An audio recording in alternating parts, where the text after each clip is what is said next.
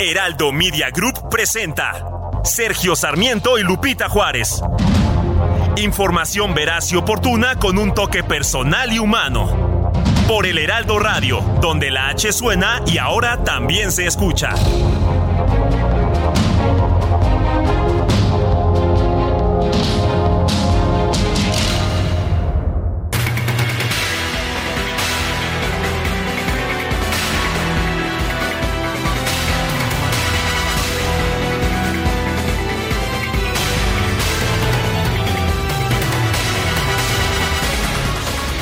Son las 7 de la mañana con un minuto de este jueves 15 de diciembre de 2022. Soy Sergio Sarmiento. Quiero darle a usted la más cordial bienvenida al Heraldo Radio.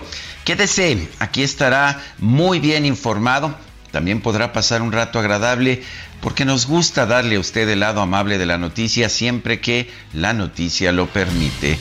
Guadalupe Juárez, muy buenos días. Cuéntanos qué nos tienes esta mañana. Hola, ¿qué tal? Qué gusto saludarte, Sergio Sarmiento. Buenos días para ti, buenos días para nuestros amigos del auditorio. Pues les tengo información que tiene que ver con el plan B del presidente Andrés Manuel López Obrador. Y bueno, consumatum est, mi querido Sergio, esto se va a la Suprema Corte, como se había mencionado desde un primer momento, aunque se dio la batalla interesante, interesante, lo que ha ocurrido a lo largo de ayer y durante toda la noche y madrugada.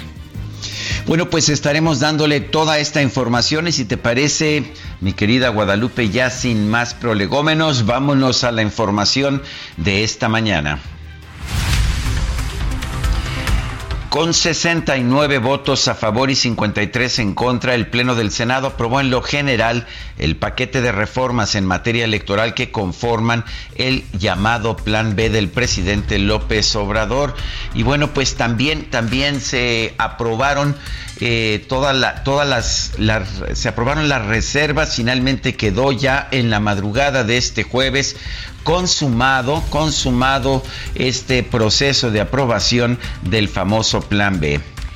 Y uno de los votos en contra que llamó mucho la atención fue del coordinador de Morena, del senador Ricardo Monreal, quien advirtió que el llamado Plan B contraviene preceptos constitucionales y muy, muy importante lo que dijo, no puede compartir que la Carta Magna se ignore o sea burlada. Vamos a escuchar lo que comentó con seriedad, atendiendo la doctrina, la jurisprudencia, los principios generales del derecho, afirmo y sostengo que algunas de las normas que pudieran aprobarse esta noche pueden alejarse de los principios constitucionales. Y esa es mi defensa.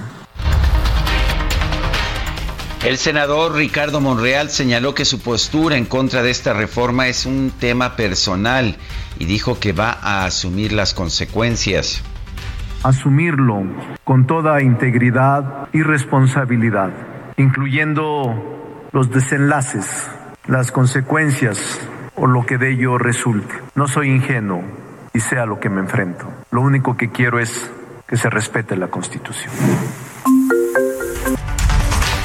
soy ingenuo y lo único que quiero es que se respete la Constitución. El senador Ricardo Monreal, Sergio, sabe que esto le va a costar.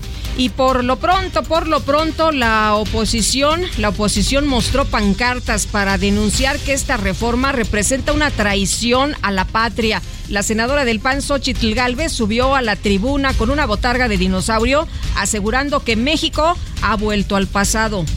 La senadora Xochil Gálvez, claro que puede estar la senadora Xochil Gálvez, ella es senadora. Lo que no es correcto es que suba a la tribuna y violente el proceso. Le pido a la senadora Xochil Gálvez que se retire a el lugar que le corresponde porque está violentando la responsabilidad.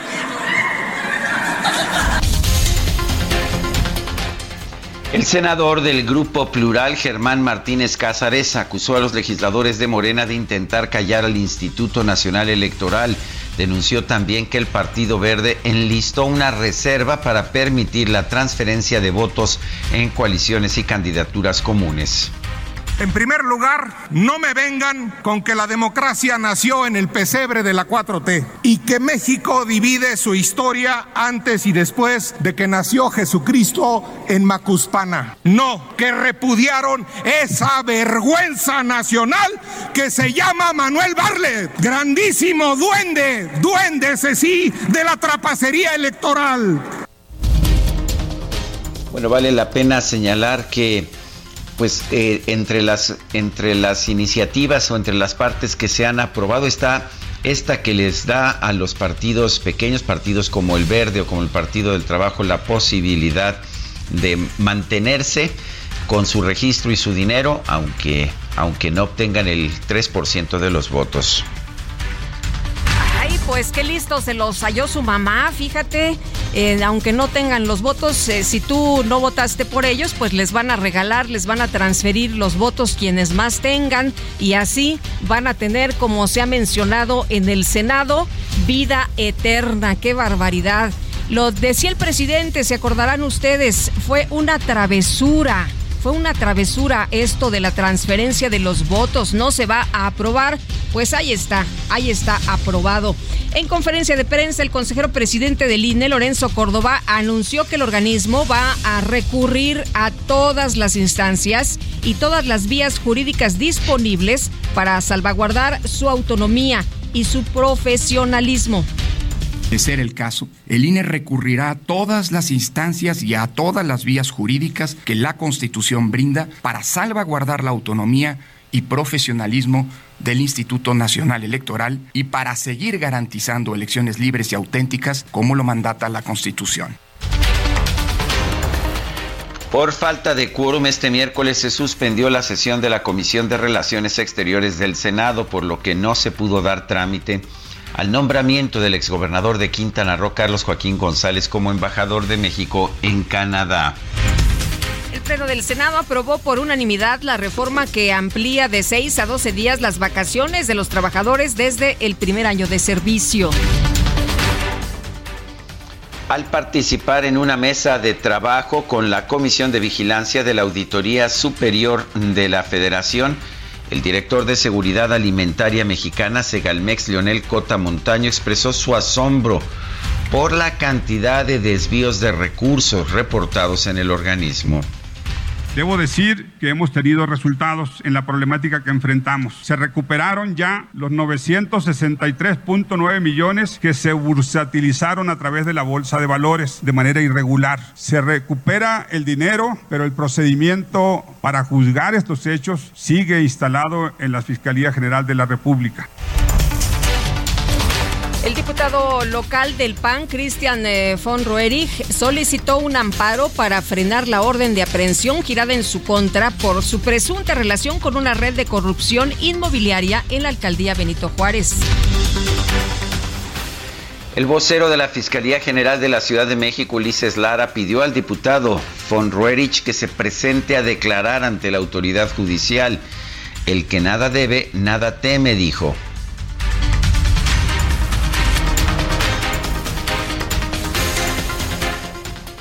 Quien cuenta con orden de aprehensión, tenemos conocimiento que buscó la protección de la justicia federal al promover una solicitud de amparo. No obstante, le hacemos un llamado a que se presente a declarar ante la autoridad judicial. El que nada debe, nada teme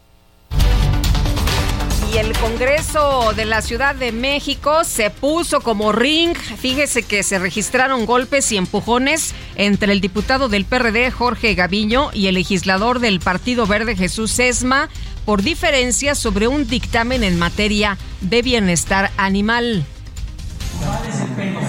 Porque tiene, eres un... No, el puto ¿Me vuelves a pegar?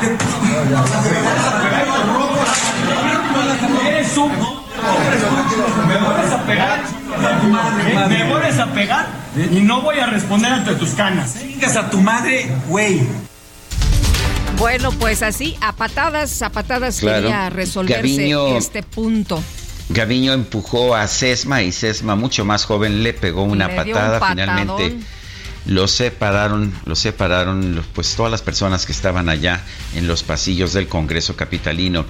Por otra parte, el Congreso de Puebla y el Poder Judicial Estatal de esa entidad realizaron dos ceremonias solemnes de cuerpo presente para homenajear al gobernador Miguel Barbosa, quien falleció el martes pasado en la Ciudad de México. Bueno, y ya tiene nuevo gobernador allá en Puebla. Eh, se trata de Sergio Salomón, quien pues posteó en sus redes sociales en apego a la Constitución Política del Estado Libre y Soberano de Puebla con transparencia y responsabilidad. Hoy el Congreso del Estado me ha conferido el cargo de gobernador sustituto para continuar con el mandato de don Miguel, Miguel Barbosa Huerta, que en paz descanse. El presidente López Obrador acudió al homenaje del gobernador Miguel Barbosa que se realizó en Casa Aguayo. En su discurso, López Obrador reconoció que la marcha en defensa de la cuarta transformación del pasado 27 de noviembre fue idea de Barbosa. Era tan afín a nuestra causa que él fue el primero en hablar de que debíamos de hacer una marcha y ya la había convocado. Y yo estaba pensando en un informe, nada más con miembros del gabinete. Pero ya ven cómo son nuestros adversarios, muy provocadores. Bueno, son los adversarios los provocadores, es lo que dice el presidente. Y en una sesión maratónica, el Congreso de Puebla designó al diputado local Sergio Salomón eh, como pues eh, el nuevo gobernador sustituto de Puebla era coordinador de la bancada de Morena y vamos a escuchar. Ante esta soberanía, protesto sin reserva alguna guardar y hacer guardar la constitución política de los Estados Unidos mexicanos, la particular del Estado, las leyes, la, la particular del Estado, las leyes que de ambas emanen y desempeñar leal y patrióticamente el cargo de gobernador sustituto que se me ha conferido, mirando en todo por el bien y prosperidad de la nación y de esta entidad federativa. Si así no lo hiciere, que el Estado y la nación me lo demanden. A través de Twitter, el gobernador de Jalisco, Enrique Alfaro, informó que este miércoles sostuvo un encuentro con el secretario de Gobernación, Adán Augusto López, para refrendar su compromiso a trabajar por el bien de los mexicanos. La Secretaría de Salud de Tamaulipas anunció el regreso del uso obligatorio de mascarilla en la entidad luego de que en las últimas horas se registraron dos muertos y 81 casos nuevos por COVID-19.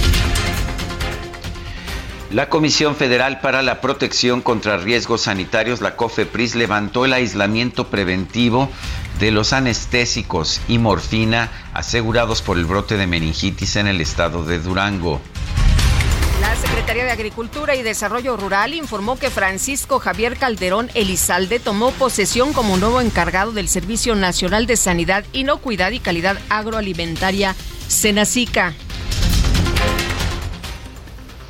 La Embajada de México en Perú dio a conocer que tiene registro de por lo menos 250 connacionales afectados por el cierre de aeropuertos, la suspensión de vuelos y el bloqueo de carreteras por las protestas registradas tras la destitución del expresidente Pedro Castillo.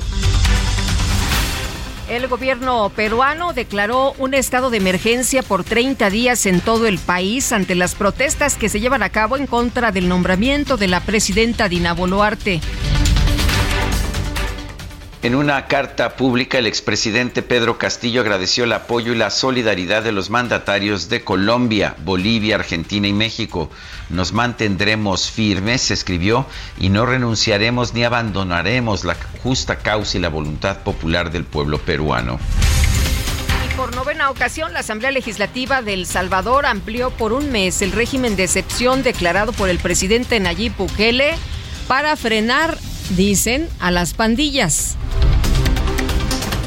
La congresista peruana Gladys Echaíz del Partido Renovación Popular anunció que va a solicitar que el presidente de México, Andrés Manuel López Obrador, sea declarado persona non grata por salir en defensa del exmandatario Pedro Castillo.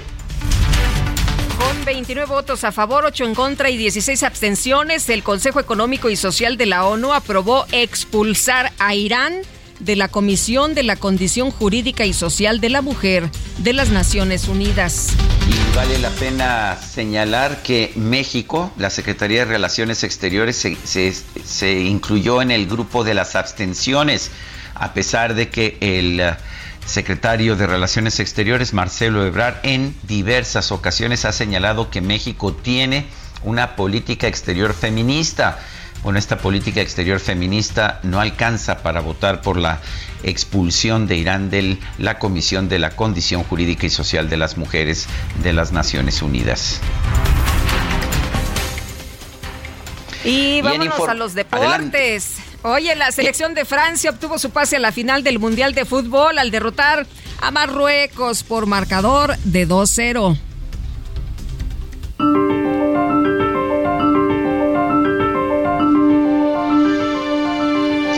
Vamos a la frase del día.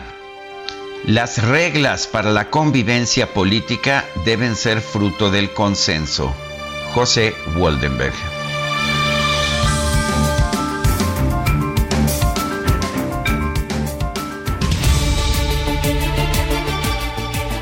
Y vamos a las preguntas. Ayer preguntábamos en este espacio, ¿qué logra la reforma de leyes secundarias en materia electoral? Abarata las elecciones, nos dijo 10.3%. Fortalece a Morena, 83.4%. No sabemos, 6.3%. Recibimos 3.986 participaciones. La que sigue, por favor. Claro que sí, mi queridísimo DJ Kike. Ya coloqué esta mañana la siguiente pregunta en mi cuenta personal de Twitter arroba Sergio Sarmiento. ¿Se atreverá la Suprema Corte de Justicia de la Nación a detener la reforma electoral en leyes secundarias de AMLO? Sí, nos dijo o nos está diciendo 31.6% de quienes responden. No, afirma el 47.7%. No sabemos, 20.7%. Hemos recibido hasta este momento en 41 minutos 3.000, no 1.352 votos.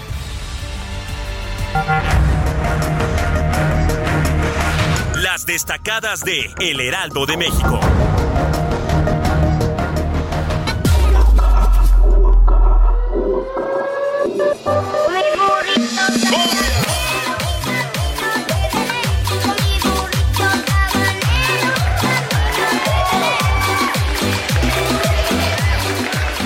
Bueno, y vámonos, vámonos con Oye, apenas son las gozadas. Mañana es la primera posadita, ¿no? Mañana es la primera posada, pero ya sabes que aquí se arma la fiesta de endendenantes. Vamos con Itzel González, que nos tiene las destacadas esta mañana. Itzel, ¿cómo te va? Buenos días. Muy buenos días, Lupita, Sergio, queridos destacalovers, listos con toda la información. Hoy es quincena, estamos a 10 días de la Navidad, estamos celebrando las preposadas y vienen las posadas, así que tenemos mucho que celebrar este jueves 15 de diciembre. ¿Y qué les parece si comenzamos con las destacadas del Heraldo de México? En primera plana, aplanadora, aprueban en lo general el Plan B la iniciativa electoral del presidente López Obrador fue avalada con 69 votos a favor por 53 en contra. País avala el Senado. Es real 12 días de vacaciones. Aumentan al doble los días de descanso para trabajadores en 2023.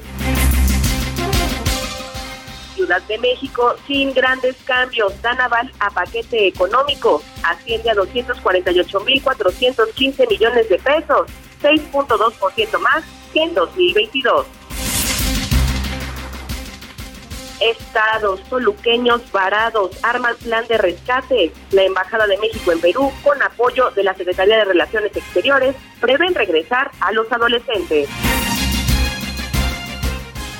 Orbe en el mundo elevan los decesos por COVID-19. Según la OMS, la cifra es tres veces mayor a lo antes notificado.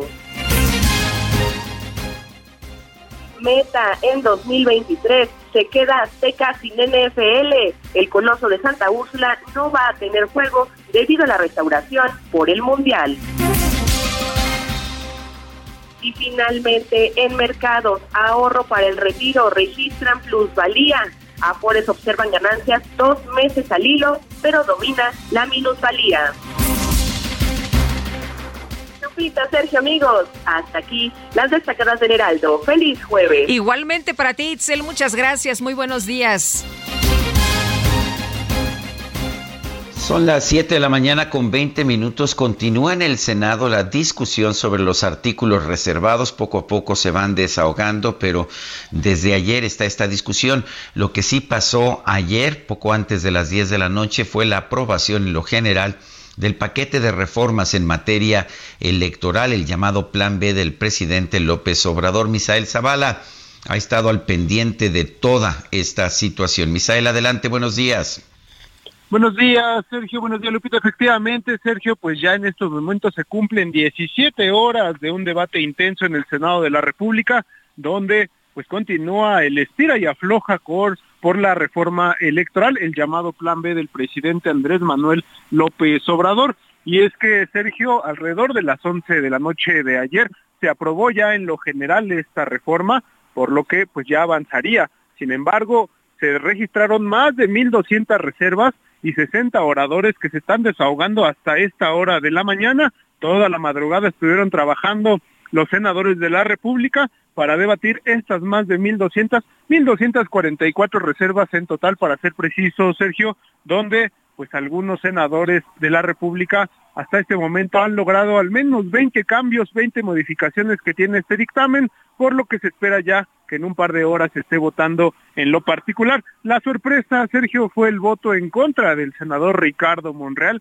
quien también presentó al menos 400 reservas en el Pleno, debido a que dijo pues que se, hay artículos inconstitucionales que tendrían que ser modificados, de lo contrario la Suprema Corte de Justicia de la Nación estaría echando atrás esta reforma electoral del presidente Andrés Manuel López Obrador. Entre algunos logros que se hicieron ya en estas reservas fue que se dejan las salas y la sala especial regionalizada del Tribunal Electoral del Poder Judicial de la Federación no se eliminan como en un dictamen original se habían dado. Sin embargo, Sergio, pues sí están beneficiando también estas, eh, estas reservas para los partidos políticos con menos votos, es decir, la denominada chiquillada, ya que se aprobaron temas como eh, el de la vida eterna para firmar candidaturas comunes, lo cual fue calificado por la oposición como un pago de favores para que el Partido del Trabajo y Partido Verde Ecologista de México se beneficien con la transferencia de votos, así como las prerrogativas públicas. También se avaló que el Instituto Nacional Electoral no sancione ni multe a partidos políticos omisos en su padrón electoral, a pesar de que no estén actualizados y finalmente los partidos políticos no se deberán regresar las prerrogativas que queden al final de año a la tesorería, de la federación, la, TESOFE. Asimismo, se aprobaron otras reservas de la oposición que tachó como regresivas, como disminuir espacios a los sectores excluidos, que pasan de 44 a 25 distritos en total para las comunidades indígenas, los afromexicanos, los migrantes, los discapacitados, la comunidad LGBTQ más. Hasta este momento, pues así vamos, Sergio, en esta discusión, ya larga discusión. Se espera que pues dure pues al menos 24 horas este este esta, este debate de la reforma electoral. Después se votará en lo particular y regresaría este dictamen a la Cámara de Diputados para que también sea analizado y votado. Eh, una pregunta, Misael, después de tantas horas, eh, eh, uno de los temas que preocupaba era pues que uno de los servicios de carrera que se tienen en el INE, que se eliminaría el 84% ¿no? del servicio profesional electoral, atentando precisamente contra este cuerpo que es especializado. Eso, eso sí se modifica, ¿verdad? Sí, es, en este sentido, sí, la oposición presentó reservas para que no se eliminen estos eh, se habla de entre 1.200 y hasta 5.000 trabajadores de este servicio profesional.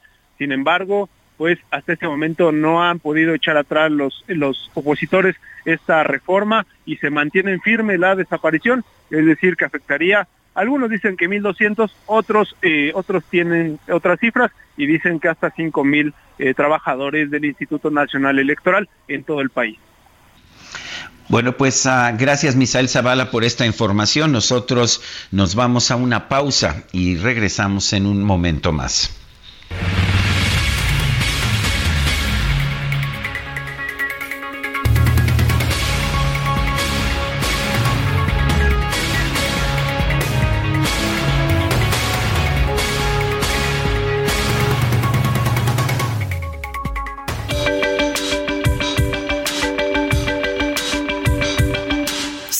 Y Lupita Juárez quieren conocer tu opinión, tus comentarios o simplemente envía un saludo para ser más cálida esta mañana. Envía tus mensajes al WhatsApp 55 20 10 96 47.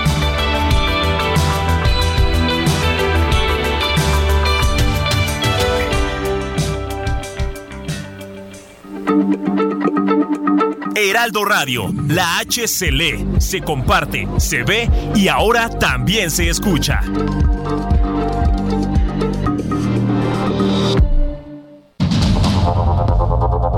Continuamos con Sergio Sarmiento y Lupita Juárez por el Heraldo Radio.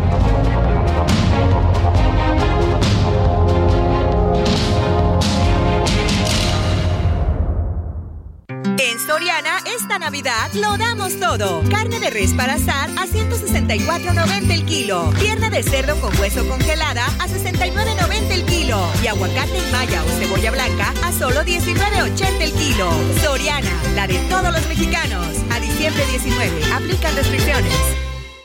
Fuimos tontos los dos. Yo en adorar y tú en recompensarme con traición.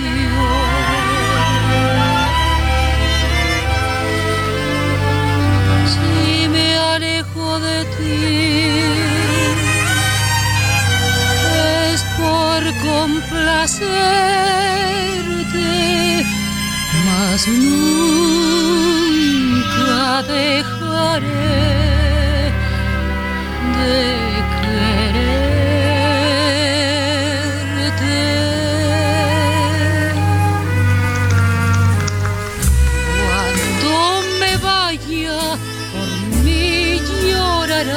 Cuando me vaya, interpreta Libertad Lamar, que es una canción de la compositora mexicana María Joaquina de la Portilla Torres conocida como María Grieber.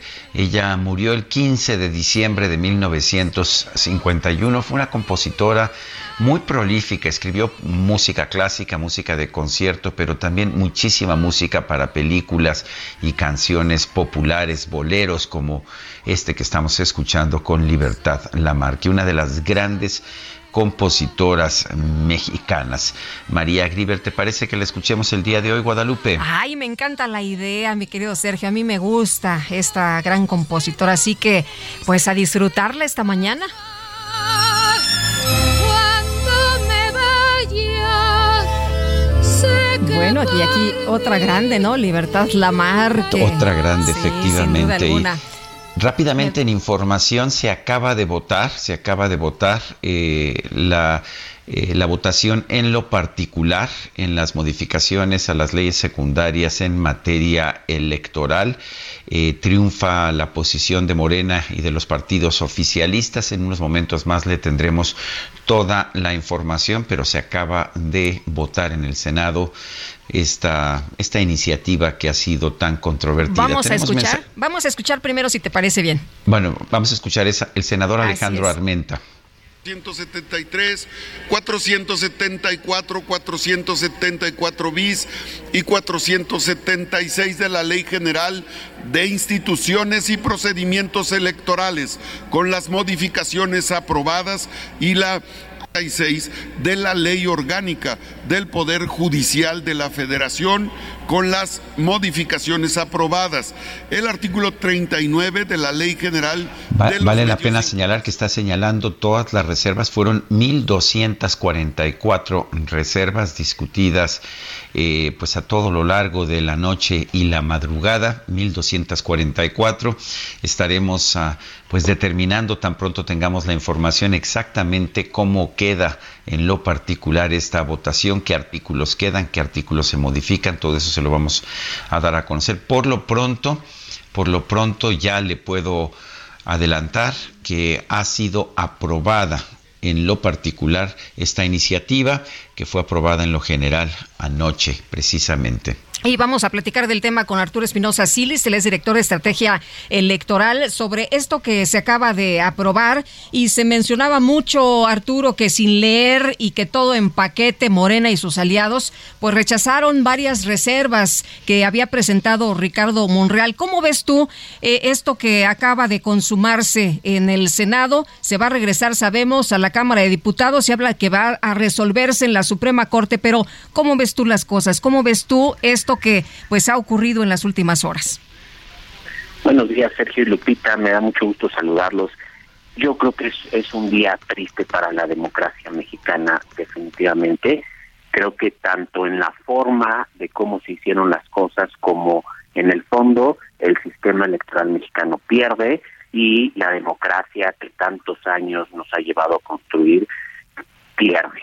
Y, lo digo en dos sentidos. Por un lado, es, es una reforma totalmente a modo, es una reforma este, aprobada express, sin ningún tipo de estudio o análisis pormenorizado, mucho menos con un ánimo de conciliar. Es una reforma que beneficia a unas cuantas fuerzas políticas y sobre todo que se negó al diálogo, se negó a los acuerdos, se negó a respetar valores democráticos esenciales.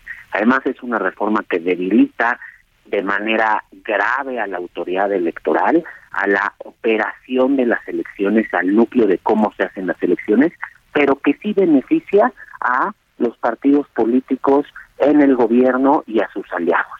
Se reducen sanciones, se, este, se, se facilita la opacidad en la rendición de cuentas, modifican algunas reglas importantes del sistema de fiscalización, eh, se acota la facultad de interpretación de las autoridades electorales para, para evitar sanciones. La verdad es que es, es una reforma en la cual yo creo que lejos de buscar más democracia tenemos menos democracia. Eh, tenemos menos democracia. ¿Qué posibilidades ves de que esto pueda ser revertido en la Suprema Corte de Justicia de la Nación? A ver, yo creo que mm, hay tiene varios vicios de inconstitucionalidad, empezando por el proceso legislativo, ¿no? Es eh, el plan B. Nosotros llevamos desde abril discutiendo una propuesta de reforma constitucional.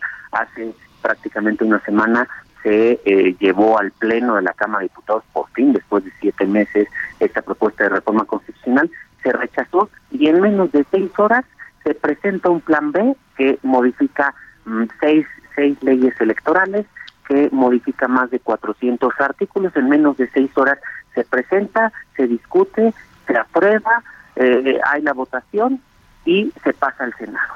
Y en el Senado es, es algo similar, eh, se discute en comisiones, digamos, hay un poco más de tiempo, pero de 10 días para acá tenemos nueva legislación electoral en muchos sentidos, cambios muy profundos. Entonces creo que el primer vicio que hay es cómo se realizó el proceso legislativo, es que no se respetó el proceso legislativo. Y más allá de eso, creo que hay varios aspectos de la reforma que son francamente inconstitucionales.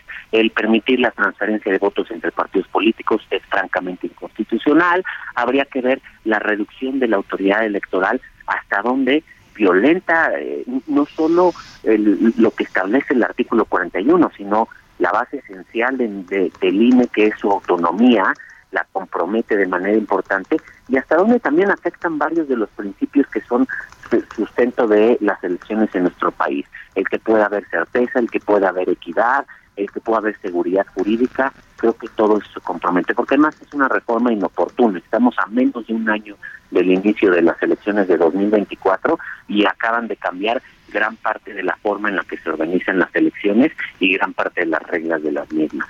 Eh, Arturo, eh, se decía que esta era precisamente una reforma a modo, una reforma que se tenía que hacer antes de la elección presidencial y también llamaba mucho la atención lo que decía Claudia Zavala, la consejera, que pues se elimina más del 84% del servicio profesional electoral del Instituto Nacional Electoral con esta eh, con este plan B, con estas modificaciones. A ver, yo creo que es a modo justamente porque varias de las de las decisiones de las autoridades electorales que afectaron a Morena y sus aliados ahora se están acotando, se están impidiendo. Cuestiones de sanciones, cuestiones en materia de fiscalización, cuestiones de interpretación de cómo eh, se, se viven las reglas dentro de las campañas, todas estas partes del, de la veda electoral, lo que se puede entender por eh, actos anticipados de campaña, las reglas para los servidores públicos y cuestiones también al interior de los partidos políticos, ¿no? Prácticamente lo que dice la reforma es las autoridades electorales no se pueden meter en la vida interna de los partidos políticos. La parte del servicio electoral es sumamente grave. El INE funciona a partir de una estructura desconcentrada muy amplia en las en los 300 distritos tiene juntas electorales con eh, tiene un vocal que se organiza se encarga de la organización electoral del auto de la capacitación electoral del registro de electores un vocal secretario un vocal ejecutivo y todos estos integrantes la reforma los está eliminando y deja solo un vocal para todas las labores que hace el INE a veces se nos olvida pero el INE hace muchísimas cuestiones que impactan en nuestra vida diaria y que a lo mejor no la vemos. Todos los temas de credencialización, todos los temas de educación cívica. Ninguna institución en este país hace educación cívica. No digamos este, la Secretaría de Educación Pública o alguien de eso. Ninguna fomenta los valores democráticos en nuestro país más que el INE. toda la la parte de la redistritación que se hace continuamente, de este la, capacitación electoral, muchísimas tareas que son fundamentales y que son esenciales no solo para organizar las elecciones, sino para que el país pueda vivir en democracia, se hacen en estas juntas distritales que acaban ahorita de borrar y que acaban de dejar con un solo integrante y que acaban de reducir a su mínima expresión. Creo que esta es parte de la gravedad y esto es parte de lo que compromete la selección, la organización de las elecciones y el trabajo de la autoridad electoral.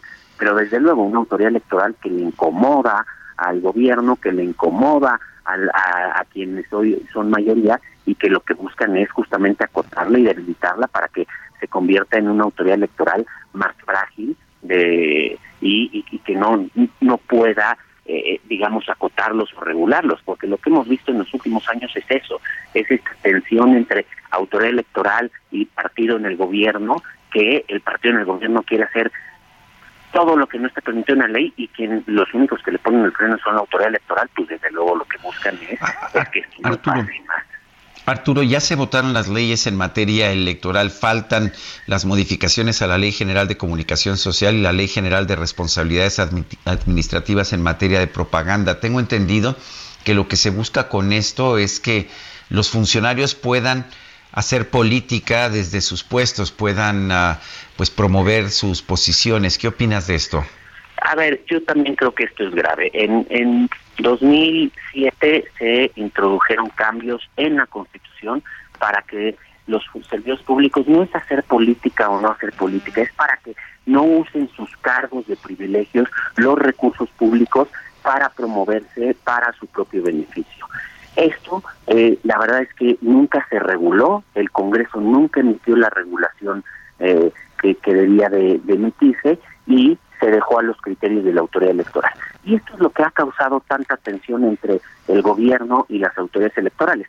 Recordemos incluso para la revocación de mandatos que la Cámara de Diputados trató de meter algo que llamó un decreto interpretativo para ampliar los supuestos en los cuales los servidores y las servidoras públicas podrían intervenir en, un, en el proselitismo, en la revocación de mandato y posteriormente la Suprema Corte declaró esto inconstitucional pues hoy lo que están buscando hacer es volver a meter esto en la ley para que servidores, servidoras públicas puedan estar en un activismo y proselitismo constante, como lo vemos hoy quienes aspiran a la presidencia de la República en 2024, que pasan más tiempo en campaña, en su promoción, que realmente gobernando.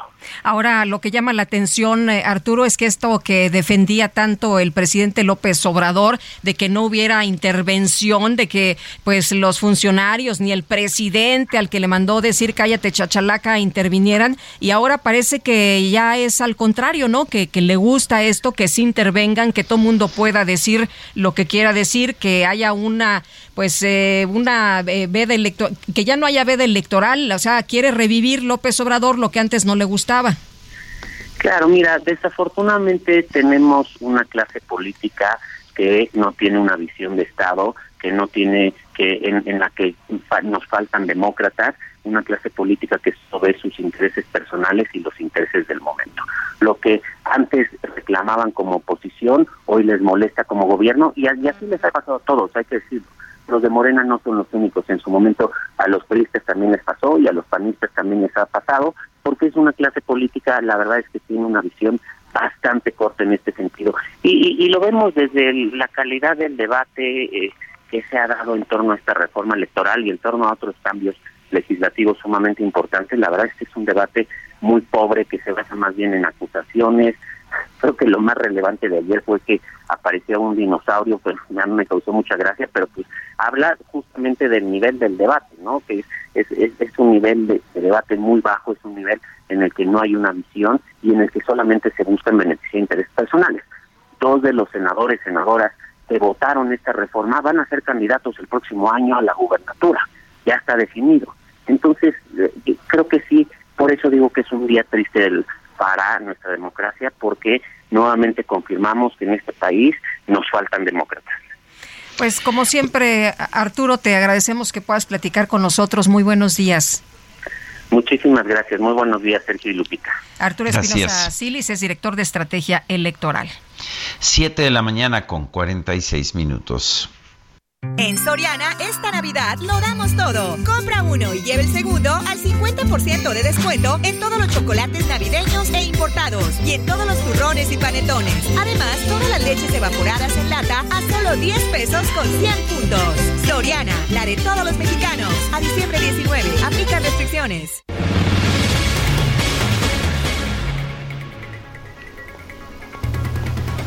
Bueno, y el eh, Senado discutió este miércoles la reforma electoral que promueve el presidente Andrés Manuel López Obrador y Morena. Eh, César Cravioto, senador por Morena, gracias por platicar con nosotros esta mañana. Muy buenos días. Lupita, buenos días. Oye, pues eh, han estado cuántas horas, 16, 17 horas? Pues desde que llegamos aquí al Senado, ya casi 23 horas, desde que empezó la la sesión como 20 horas. Y apenas aprobamos, ahorita acabamos de votar ya con las reservas el primer dictamen. Estamos iniciando la discusión del segundo dictamen, porque se, se dividió en dos dictámenes todos los cambios a, estas leyes electorales.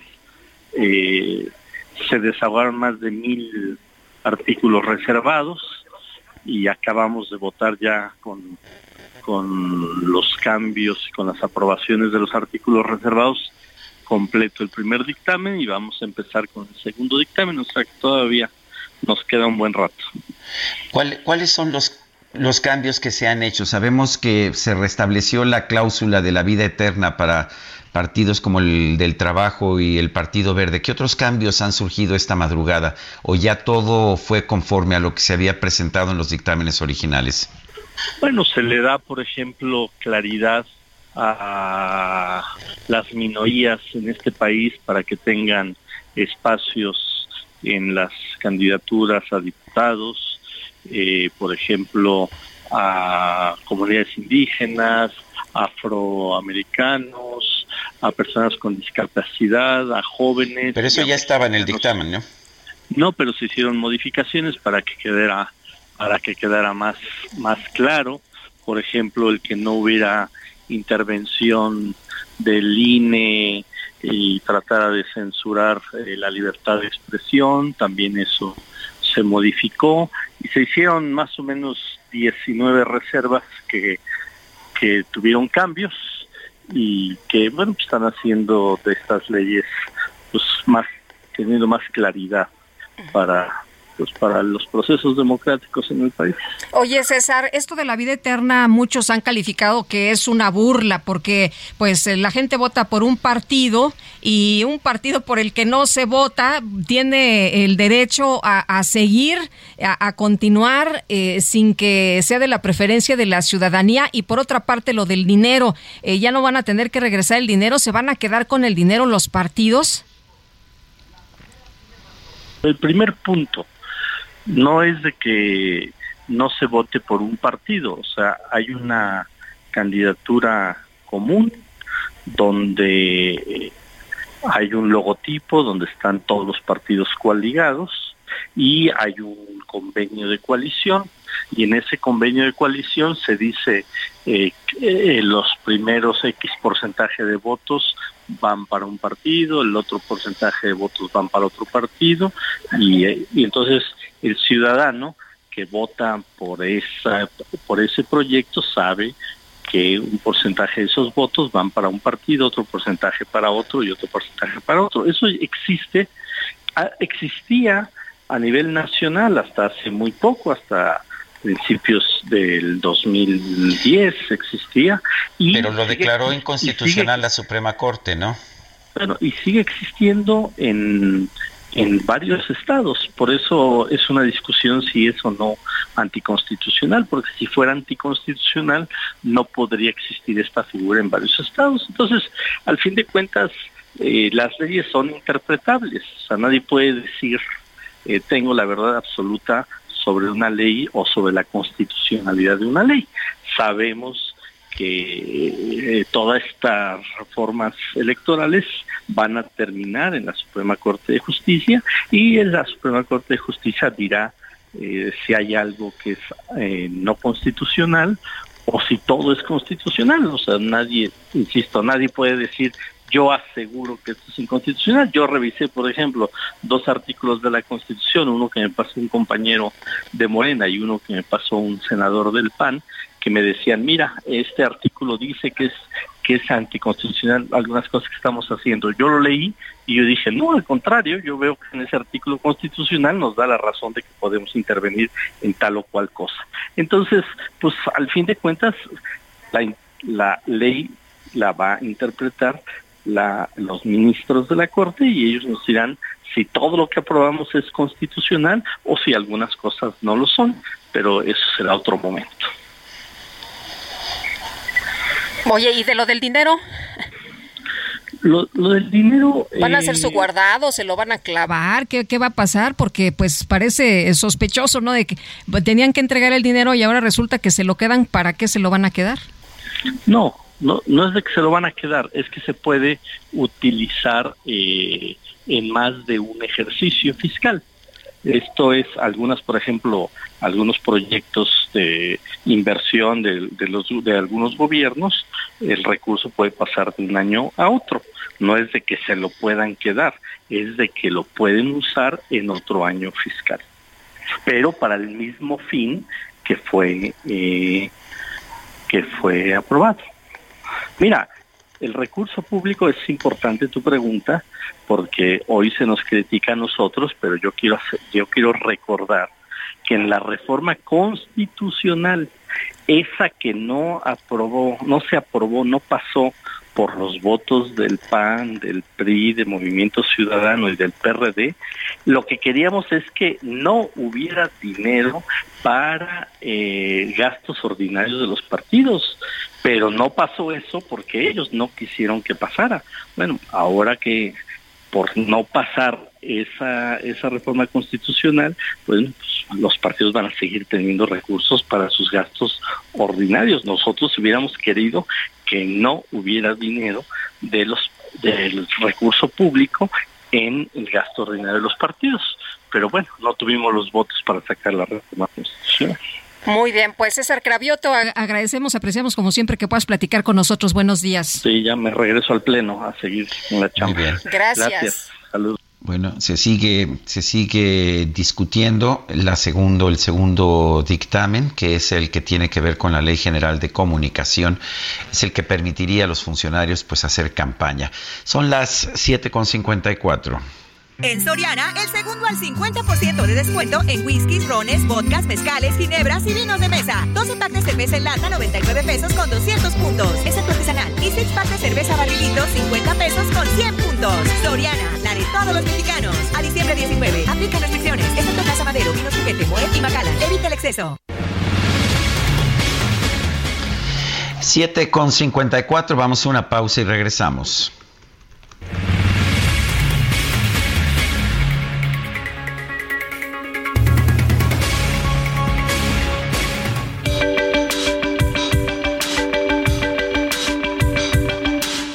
Sarmiento y Lupita Juárez quieren conocer tu opinión, tus comentarios o simplemente envía un saludo para ser más cálida esta mañana. Envía tus mensajes al WhatsApp 55 20 10 96 47.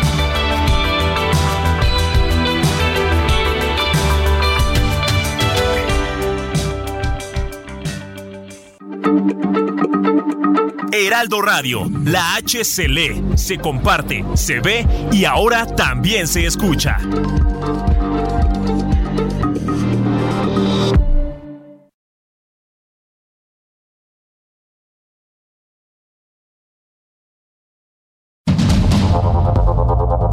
Continuamos con Sergio Sarmiento y Lupita Juárez por el Heraldo Radio.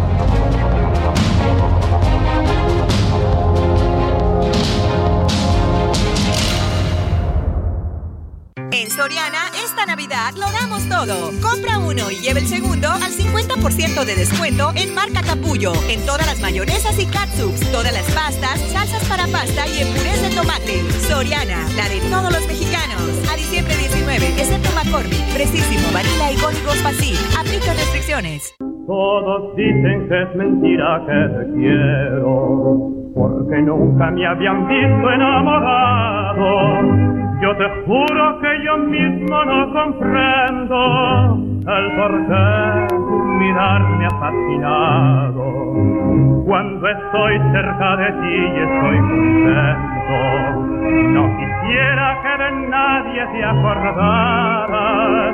Tengo miedo hasta del pensamiento que pueda recordarte a otra persona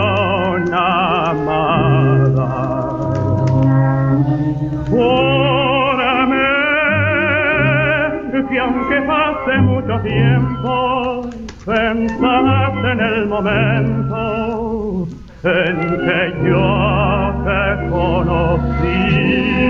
Pues esta es otra clásica, Lupita, júrame. Esta es una canción también escrita por María Grieber, la gran compositora mexicana, y la estamos escuchando en la versión de José Mojica de 1927. Oye, y aquí la están cantando porque se la aprendieron, ya sabes, con Luismi.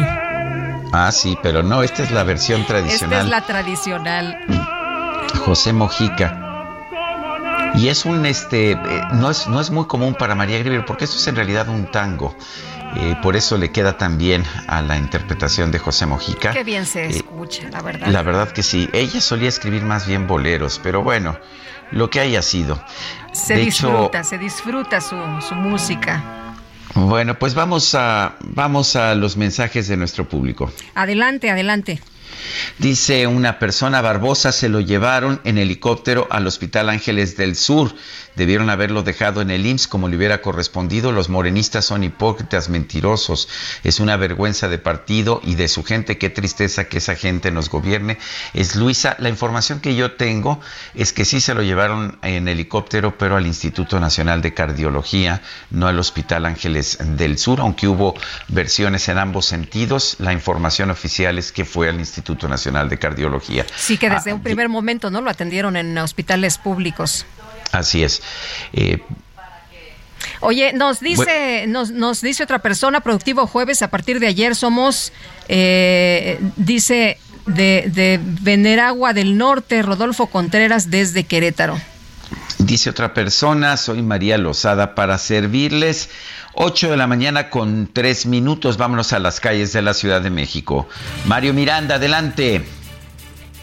¿Qué tal, Sergio Lupita? Muy buenos días. Informo que esta mañana se encuentra suspendido el servicio de transporte eléctrico del tren ligero. Esto debido a una falla en el suministro eléctrico. Se encuentran afectadas las 18 estaciones del tren ligero desde Tasqueña hasta Xochimilco y esto está afectando a bastantes usuarios que utilizan este medio de transporte. Afortunadamente, la Secretaría de Ciudadana está apoyando con camionetas para realizar el traslado de las personas que se ven afectadas por la falla de este transporte. Estamos en la estación del tren ligero de Tasqueña, donde pasan las personas que se encuentran afectadas llegar a sus casas o bien hacia las escuelas hacia las escuelas. La Secretaría de la- el Servicio de Transportes Eléctricos ha informado que en breve se reanudará el servicio, el cual ya lleva más de una hora y media de suspenderse. Mario Miranda, muchas gracias. Seguimos pendientes. Gracias, Mario. Y la Embajada de México en Perú informó que el consulado se encuentra atendiendo los casos de mexicanos afectados por los diversos cierres debido a la crisis política en ese país. Pablo Monroy, embajador de México en Perú. Señor embajador, muchas gracias por tomar nuestra llamada. Muy buenos días. Muy buenos días, Lupita. Sergio, me da gusto saludarlos a ustedes y a su auditorio. Igualmente, cuéntenos cuál es la situación de los mexicanos que están varados allá en el Perú, eh, de cuántas personas se habla. Sabíamos que había un grupo de jóvenes de Toluca, futbolistas, entre muchas otras personas. ¿Qué información se tiene hasta el momento y qué es lo que se puede hacer? Ellos pedían que pues enviara un avión para ser trasladados a México. Mira, Lupita, eh, en este momento el, registro de la embajada tiene ya más de 300 personas mexicanas que están, eh, en su mayoría turistas que están aquí en Perú y que no han podido eh, continuar con su itinerario. La, gran mayoría se encuentra en la zona de Cusco, precisamente pues por su eh, atractivo turístico, con lo cual esta ha sido eh, la, la, región en la que hemos puesto más atención en la embajada. Lo que hemos hecho es estar en contacto con todos y cada una de las personas en Cusco y en otras ciudades que están aquí en el Perú para eh, conocer su situación y en función de, de la situación de cada uno, pues ir brindando atención y apoyo. En efecto, entre estas personas se encuentra un, equipo juvenil de fútbol, el, Mete, Atlante de Metepec, que están en una ciudad al norte del Perú. A ellos, eh, primero estaban en una localidad donde había muchos incidentes, pudimos apoyarlos para que se trasladaran a una ciudad al norte con acompañamiento policial y ahora estamos ya coordinando su, su eh, traslado a Lima. Eh, esperamos que eso pueda suceder este domingo y su posterior viaje a México el lunes. Eh, ¿Cómo se haría este viaje a México el lunes? ¿Hay algún tipo de... ¿Se está reanudando el servicio comercial o habría alguna otra forma de trasladarlos? Eh, mira, Sergio, ahorita estamos privilegiando todavía eh, vuelos comerciales. aquí lo que hacemos en embajada es analizar la situación momento a momento y en función de su evolución es que tomamos decisiones. En el caso del equipo de, del Atlante en Trujillo, Trujillo es una ciudad al norte, el aeropuerto está en operaciones, el asunto ahí es que no hay suficientes frecuencias de viaje hacia Lima. Evidentemente, eh, muchas personas quieren regresar a Lima, con lo cual los vuelos se agotan rápido. Ahora tenemos, te digo, el plan previsto, vuelo comercial eh, Trujillo-Lima el domingo, a México el, lunes. Eh, señor embajador, en este viaje, además de los jóvenes de, de Toluca, de Metepec, bueno, del Estado de México, de Metepec, ¿viajarían otros mexicanos más? Eh, bueno, eh, como te digo, Lupita, eh, vamos a, tratar de mantener las, reservas de vuelos originales que tenían las personas. Les hemos brindado asistencia para, para poder reprogramar sus vuelos. Las aerolíneas han, han sido muy flexibles en eso, entonces hemos podido reprogramar varios vuelos. En este momento los aeropuertos en Perú que están cerrados son cinco, las principales zonas turísticas, esto es Cusco, Arequipa, Puno, eh, Ayacucho eh, y también Andahuaylas. Entonces, eh, y también hay bloqueos carreteros, con lo cual, te digo, vamos analizando la situación de cada una de las personas y en función de las circunstancias eh, hacerle sugerencias y coordinar con ellos. ¿Cuál es la situación en estos momentos de protestas y violencia en Perú? ¿Se, ¿Han bajado estas protestas o sigue siendo inquietante? Sergio, se han mantenido las, las protestas, eh, no, no podemos hablar de que todo el país esté, eh, digamos, registrando eh, movilizaciones, protestas, incidentes, pero sí se han mantenido en las zonas de donde iniciaron a partir de la semana pasada, en algunas zonas se han incrementado, y aquí también es importante decir que bueno, las autoridades peruanas ya han adoptado una serie de medidas para tratar de, sobre todo, eh, eh, resguardar puntos estratégicos para el país, como lo son aeropuertos, como lo son vías de comunicación. La principal recomendación que nosotros hemos dado a la comunidad mexicana aquí es mantener la calma. Insisto, si hay eh, ciertas zonas con, con incidentes, pero todavía estamos en una situación que analizamos controlable por parte de las autoridades, así que lo mejor es permanecer en hoteles, no exponerse, no salir a las calles, no hacer viajes al interior del país eh, y esperar a que se, eh, se reabran aeropuertos, se desbloqueen vías de comunicación y podamos coordinar el regreso a, México. Eh, señor embajador, ¿ha tenido oportunidad de platicar de nueva cuenta con el expresidente Castillo?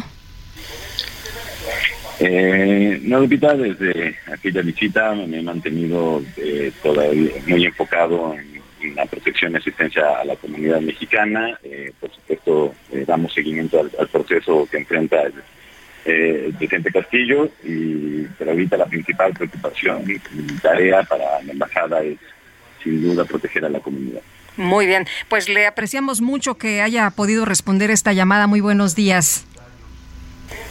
Muchas gracias. Buenos días a los dos. Hasta luego, Pablo Monroy, embajador de México en Perú. La organización Human Rights Watch señaló como lamentable que los gobiernos de Argentina, Bolivia, Colombia y México hayan respondido a la crisis política en el Perú con un comunicado en el que victimizan al expresidente Pedro Castillo, que pues trató de impulsar un golpe de Estado. César Muñoz es director asociado del Departamento de América Latina y el Caribe de Human Rights Watch. César Muñoz, hay quien vio ese documento como una injerencia indebida de, estos países, de Argentina, Bolivia, Colombia, Colombia y México, en asuntos del Perú, en asuntos internos. ¿Cuál es la posición que tienen ustedes?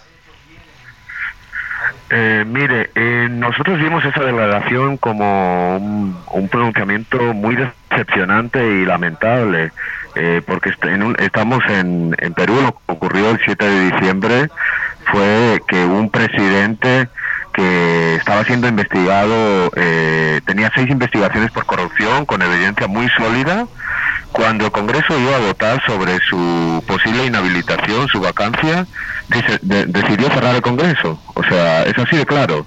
Eh, lo decidió cerrar sin ninguna base constitucional y legalmente. Eh, anunció que eh, haría una intervención en el Poder Judicial, gobernaría por decreto cuando el Congreso estuviese cerrado. Entonces eso es un golpe de Estado con todas las letras. Y la declaración de México y otros países pasa por alto todos hechos, todos esos hechos gravísimos. y, al, y al contrario coloca a Castillo como una especie de víctima, lo que lo cual no es.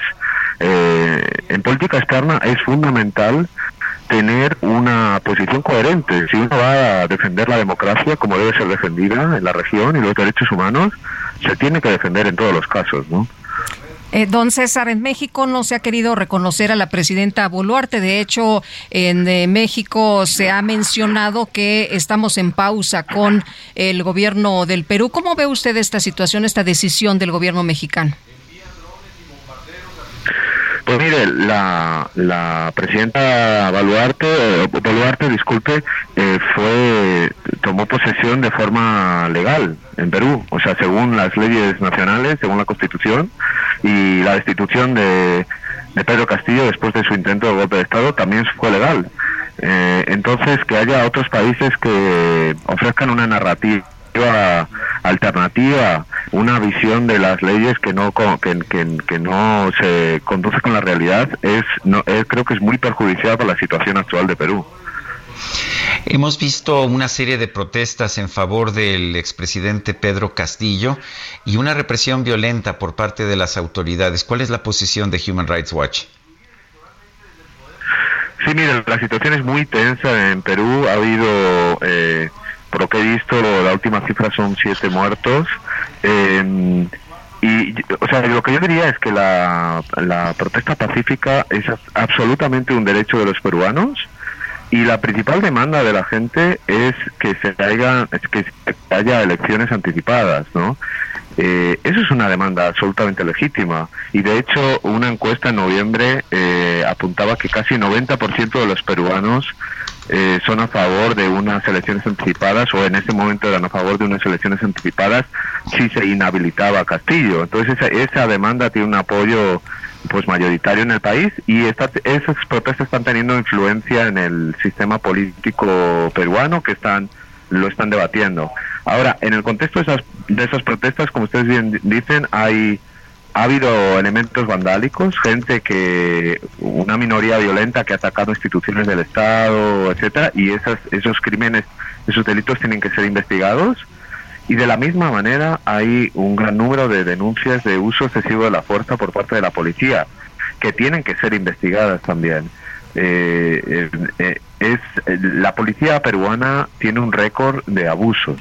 Eh, cuando hubo la última vez que hubo protestas masivas en este nivel fue en 2020 y nosotros hicimos un informe en la época en la que comentamos el uso excesivo de la fuerza de, por parte de la policía y desde entonces no ha habido reformas de la policía, no ha habido realmente acciones para eh, que la policía peruana eh, se ajuste a la ley cuando hace operaciones en el contexto de manifestaciones.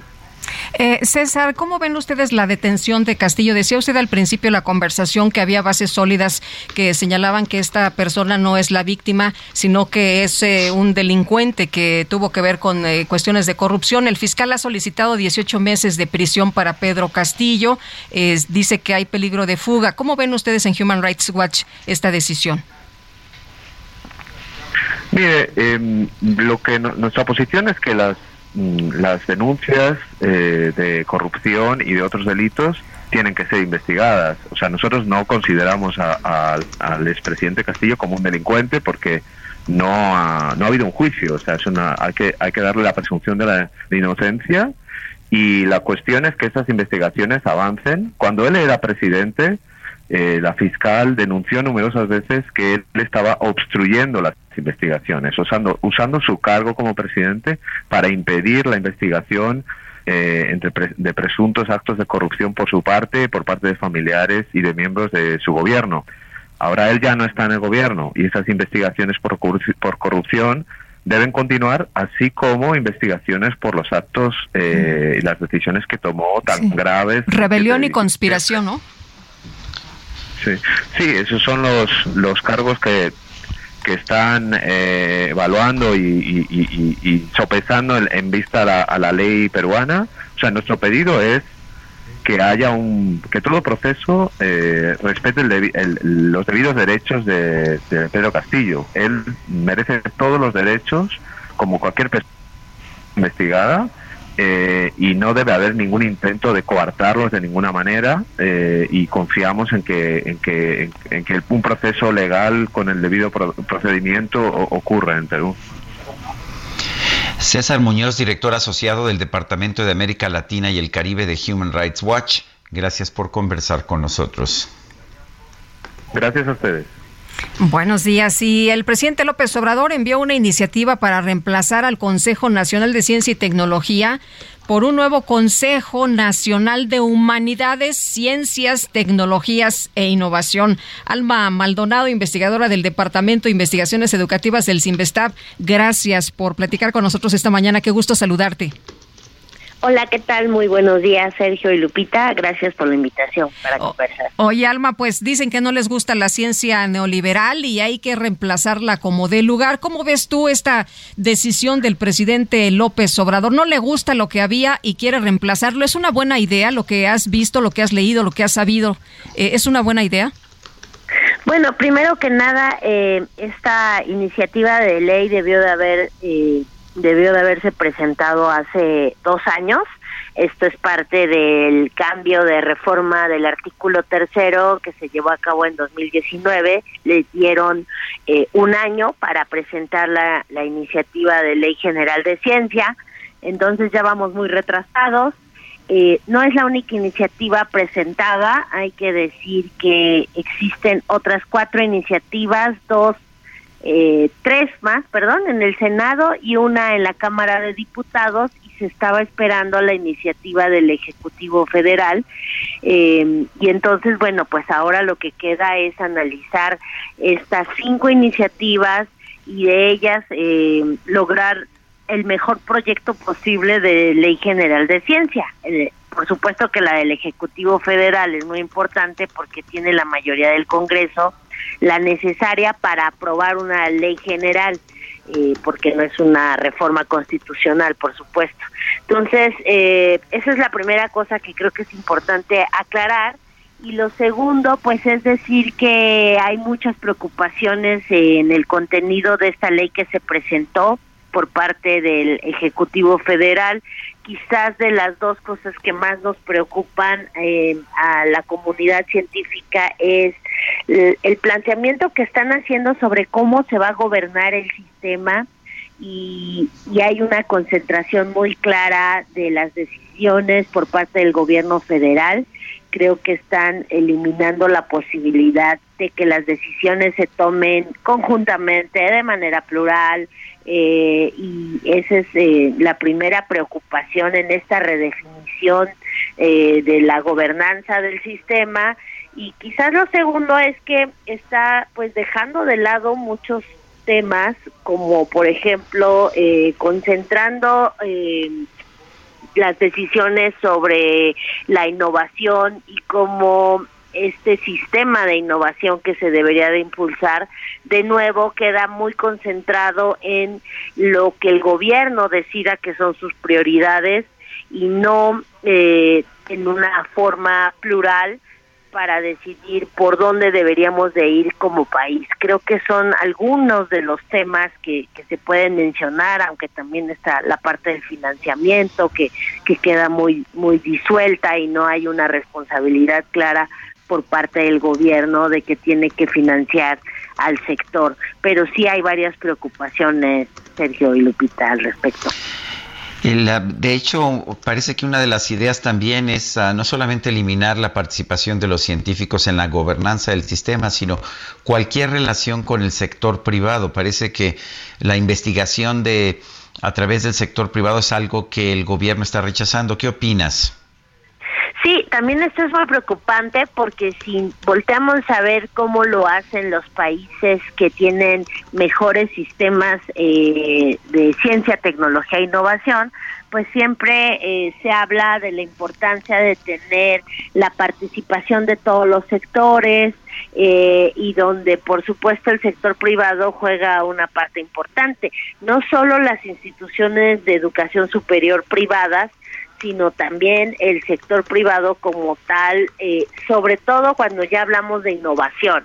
¿no? Eh, es muy importante que, por supuesto, se desarrolle la ciencia básica, algo que no ha pasado desafortunadamente en este sexenio. Es muy importante la investigación aplicada, pero ahí es donde entra la parte del del sector eh, privado, pues para ya impulsar las aplicaciones que se logren y poder eh, generar eh, productos y aplicaciones que puedan ser útiles en la sociedad y donde eh, el sector privado pueda empujar muchas de estas cosas que suceden. Y creo que eso también es otra preocupación, además de que se excluye de, por ejemplo, del Sistema Nacional de Investigadores abiertamente a los académicos que forman parte de las instituciones de educación superior privadas, lo cual es muy preocupante y de hecho eh, hay muchos amparos en este momento al respecto, es anticonstitucional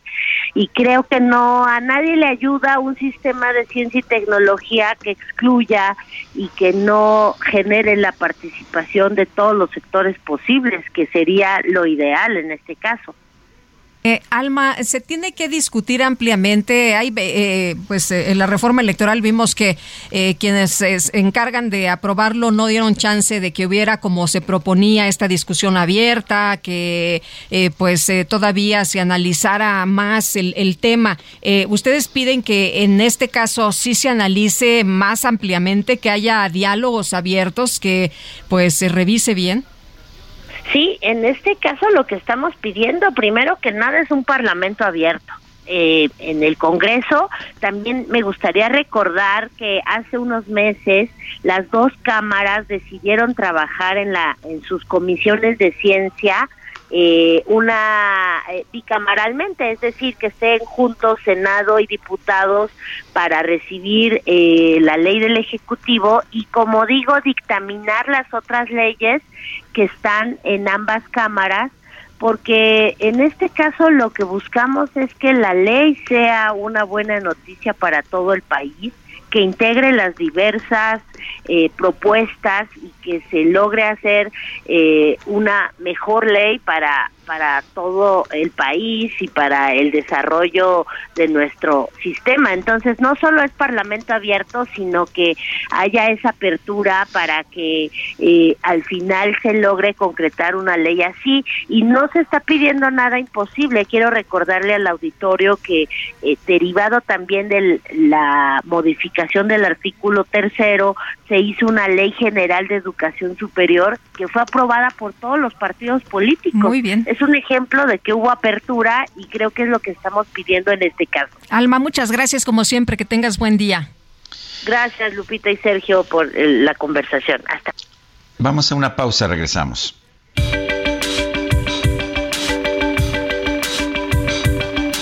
Sergio Sarmiento y Lupita Juárez quieren conocer tu opinión, tus comentarios o simplemente envía un saludo para ser más cálida esta mañana. Envía tus mensajes al WhatsApp 55 20 10 96 47.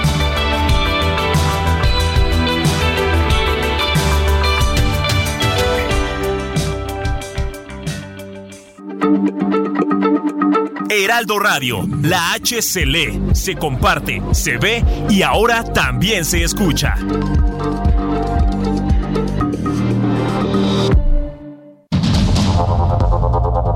Continuamos con Sergio Sarmiento y Lupita Juárez por el Heraldo Radio.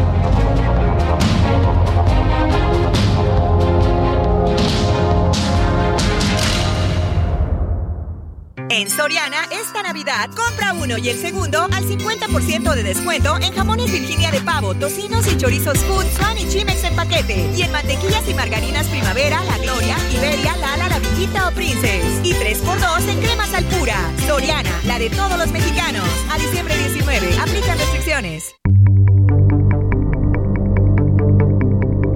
Jaque Mate con Sergio Sarmiento.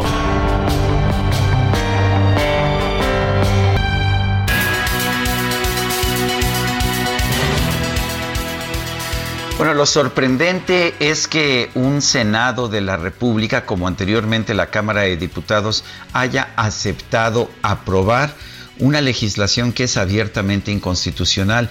Y efectivamente eh, tanto el análisis del senador Ricardo Monreal como cualquier otro análisis que se ha hecho demuestra claramente que las iniciativas de la legislación secundaria en materia electoral y de comunicación social están llenas de actos inconstitucionales, pero poco importa y esto me preocupa. El líder máximo de la nación, el presidente de la República, afirma que pues se tienen que hacer las cosas como él dice y no importa lo que diga la Constitución, al fin y al cabo como dice él y que no me vengan con que la ley es la ley, no, aquí en México se hace lo que dice el líder máximo de la cuarta transformación. Para quienes hemos luchado durante mucho tiempo para construir un sistema democrático, esto debe ser preocupante. Ningún presidente, ningún líder, ningún político debería estar por encima de la ley. Ahora le toca la responsabilidad a la Suprema Corte de Justicia, pero pues me preocupa la situación y me preocupa ver que la doctora Olga Sánchez Cordero, quien fue ministra de la Suprema Corte de Justicia, pues ha sido una de las que votaron a favor de estas leyes inconstitucionales. Esto quiere decir que incluso aquellos que dicen que están aquí para salvaguardar la ley, lo que hacen es más bien diferir, lo que hacen más bien es hincarse ante el líder máximo de la cuarta transformación. Por supuesto que esto debe ser motivo de la preocupación, porque como decía la gran jurista Concepción Arenal, la ley es la conciencia de la humanidad. Yo soy Sergio Sarmiento y lo invito a reflexionar.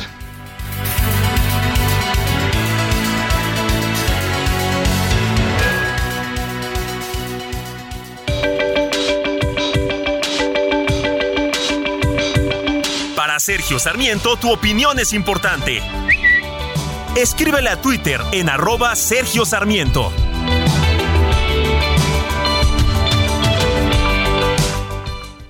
En Soriana, esta Navidad lo damos todo. Compra uno y lleve el segundo al 50% de descuento en medicina ética. Toda la marca Cotex, higiénico suave, lavatrastes de acción y limpiadores fabulosos. Sí, compra uno y lleve el segundo al 50% de descuento. Soriana, la de todos los mexicanos. A diciembre 19, aplican restricciones. Cuando vuelva a tu lado, no me niegues tus besos, que el amor que te he dado no podrás olvidar. Enséñale al sol cómo se debe de brillar. No me preguntes nada, que nada he de explicarte,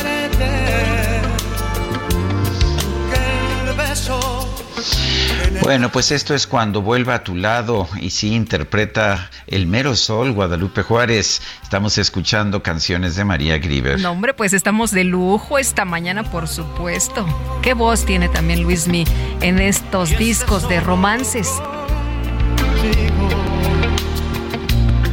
Hasta dan ganas de bailar chick to chick. Ay, Kike, no, pero todavía hay que la sana distancia, acuérdate de la sexta ola. Bueno, a la izquierda mexicana le gusta la democracia hasta que llega al poder. Buen día, Sergio y Lupita, Rafael del Olmo, desde la Ciudad de México. Lidia Miranda, buen día a mis periodistas consentidos y a su equipo. Mi solidaridad con el señor Sarmiento por los ataques que vienen del inquilino de Palacio. Dios lo proteja. Bueno, y dice, saludos Lupita Juárez y Sergio Sarmiento, muy bien por su programa, con que el que nada debe, nada teme. Así le dijeron a Rosario Robles cuando estuvo en el tambo sin ser juzgada. Eso de confiar en las autoridades y que apliquen la prisión preventiva está de pensarse. Saludos a Río Grande, Zacatecas, es lo que nos dice Arnold. Bueno, son las 8 de la mañana con 35 minutos. El Senado de la República recibió el pasado 12 de diciembre el oficio que informa sobre el nombramiento del exgobernador de Quintana Roo, Carlos Joaquín González, como embajador de México en Canadá. El documento está firmado por el secretario de Gobernación, Adán Augusto López, y dirigido a Alejandro Armenta, el presidente de la mesa directiva. También se le hicieron llegar el acta de nacimiento, los datos biográficos y dos carpetas informativas sobre su gestión. Eh, mediante la facultad que le confiere la fracción segunda del artículo 89 constitucional, el presidente de la República, licenciado Andrés Manuel López Obrador, tiene a bien nombrar al ciudadano Carlos Manuel Joaquín González como embajador extraordinario y plenipotenciario de México en Canadá.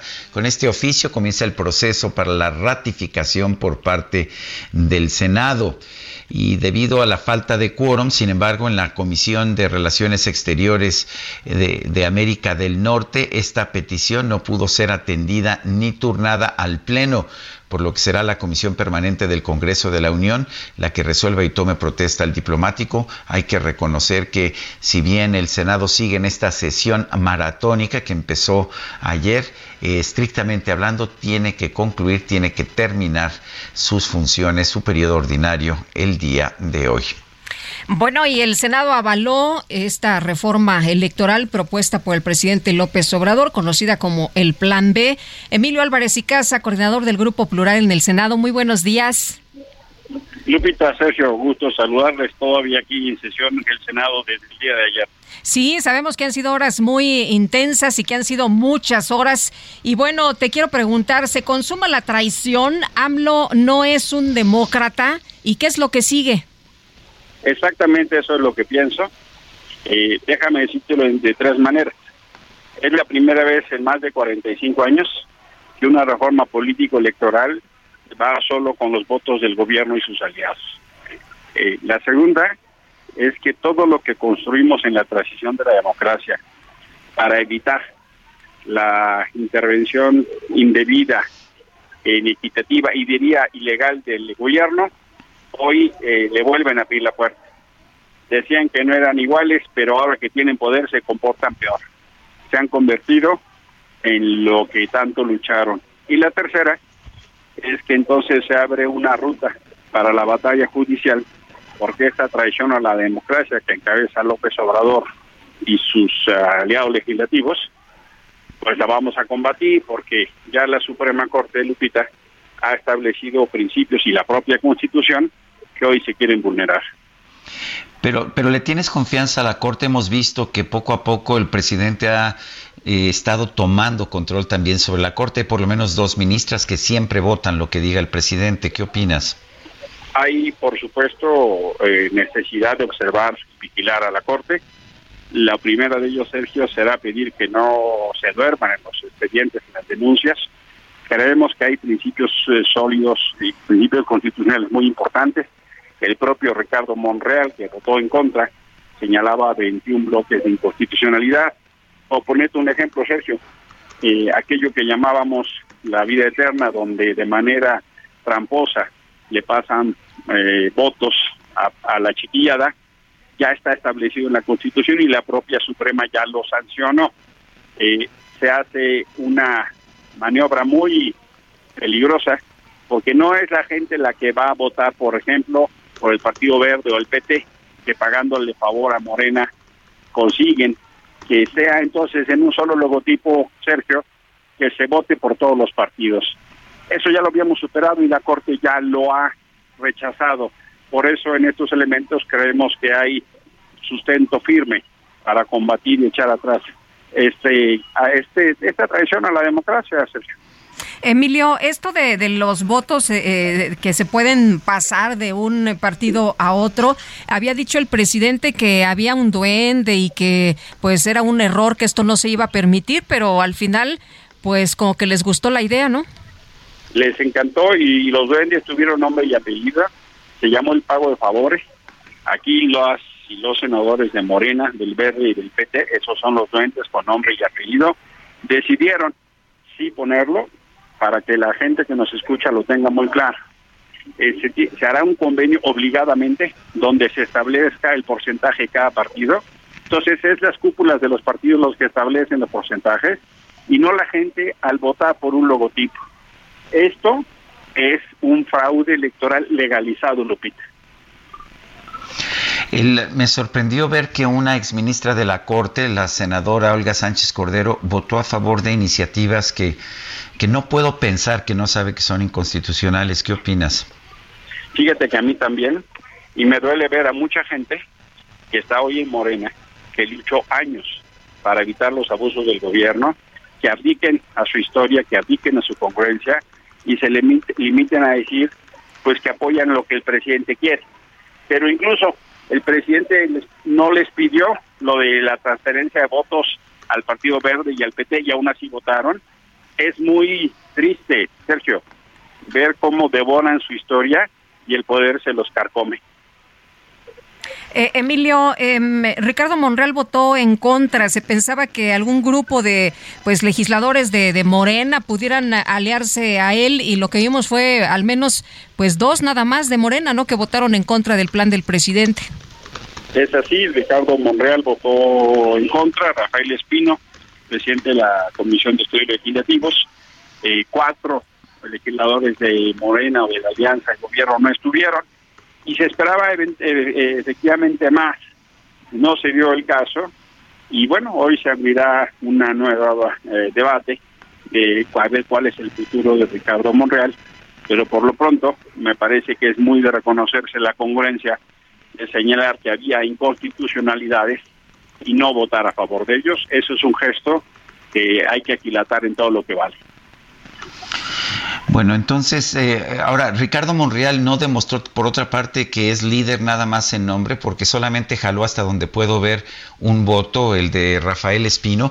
¿Y qué pasó con, ah, qué pasó con Susana Harp con Ifigenia Martínez y con ah, Arturo Burske, que estuvieron ausentes? ¿No, ¿No estuvieron en toda la sesión o se ausentaron? Eh, eh, Arturo Burs y Virginia no estuvieron en toda la sesión, Susana Harpe estuvo y se fue, y Cora Cecilia del PT eh, no estuvo. No, no tengo elementos para darte razón de la causa de su ausencia, pero en estas casas, estas circunstancias, pues eh, pareciera no haber casualidades. Yo hubiera esperado más gente votándose en contra. Desconozco, Sergio, te lo digo con honestidad, porque no fue así. Y por supuesto, por supuesto que ahorita la, la pregunta que flota en el ambiente aquí en el Senado es eh, qué pasará en el grupo Morena, con, la coordinación y con la presidencia de la Junta de Coordinación Política, porque esa será una batalla por venir. Eh, creo que estarán muy pendientes de qué diga López Obrador sobre el particular, eh, porque la, la discusión cambió. Ricardo Monreal decidió ponerse del lado de la defensa de la democracia y no del lado autoritario. Si López Obrador se le va encima, pues lo victimiza y queda él como el autoritario. El dilema no es menor y está puesto en la mesa, Sergio. Eh, ¿Qué es lo que ves, eh, eh, Emilio? ¿Se destruye la democracia? ¿Ya no hay eh, nada más eh, que, que cruzarse de brazos? Porque lo que nos dicen es que se aplaude esta ley en Morena porque pues elimina los excesos del INE, que es la narrativa que le contaron durante todos estos meses, estas semanas al- a los ciudadanos. Eh, ya no hay nada más que hacer. La Suprema Corte lo va a revisar y crees que ahí pues van a avalar esto que quiere el presidente. Mira, Lupita, muchos años hemos dado la batalla en foros académicos, en las calles, en leyes, en insistencias, en procesos ciudadanos, que es lo que en realidad ha construido la transición a la democracia en México. Hoy vivimos una regresión, hoy vivimos un descalabro, pero no tengo duda que la lucha por la libertad y democracia va a prevalecer. Eventualmente hoy hay un descalabro, pero sin duda el pueblo mexicano ha abrazado democracia como opción y que Morena quiera de manera ilegal e ilegítima construir reglas para permanecer en el poder es algo que vamos a combatir. Creen, creen que van a durar mucho en el gobierno y eventualmente se confunden y se equivocan y se están tragando su propia historia.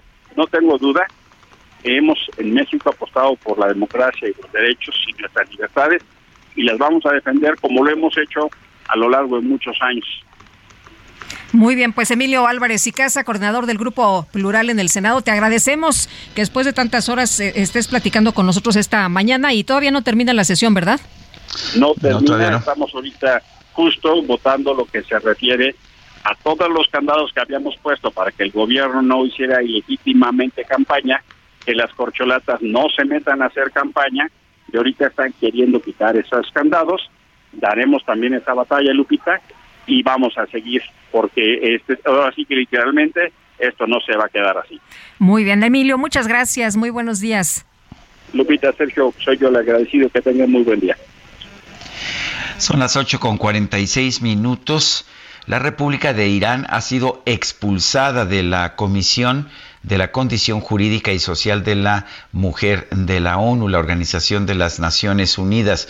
Es una pues es un- una expulsión, una exclusión que se veía venir, sobre todo por pues las actitudes, las ah, medidas, incluso con, con condenas a pena de muerte que ha tenido el gobierno iraní eh, en respuesta a las protestas por ah, la muerte de una chica eh, por no haber portado de forma correcta el hijab que, con el que supuestamente las mujeres se deben cubrir la cara. Lo que más me llamó la atención, sin embargo, es que México, que dice que tiene una política exterior feminista, se abstuvo en la votación.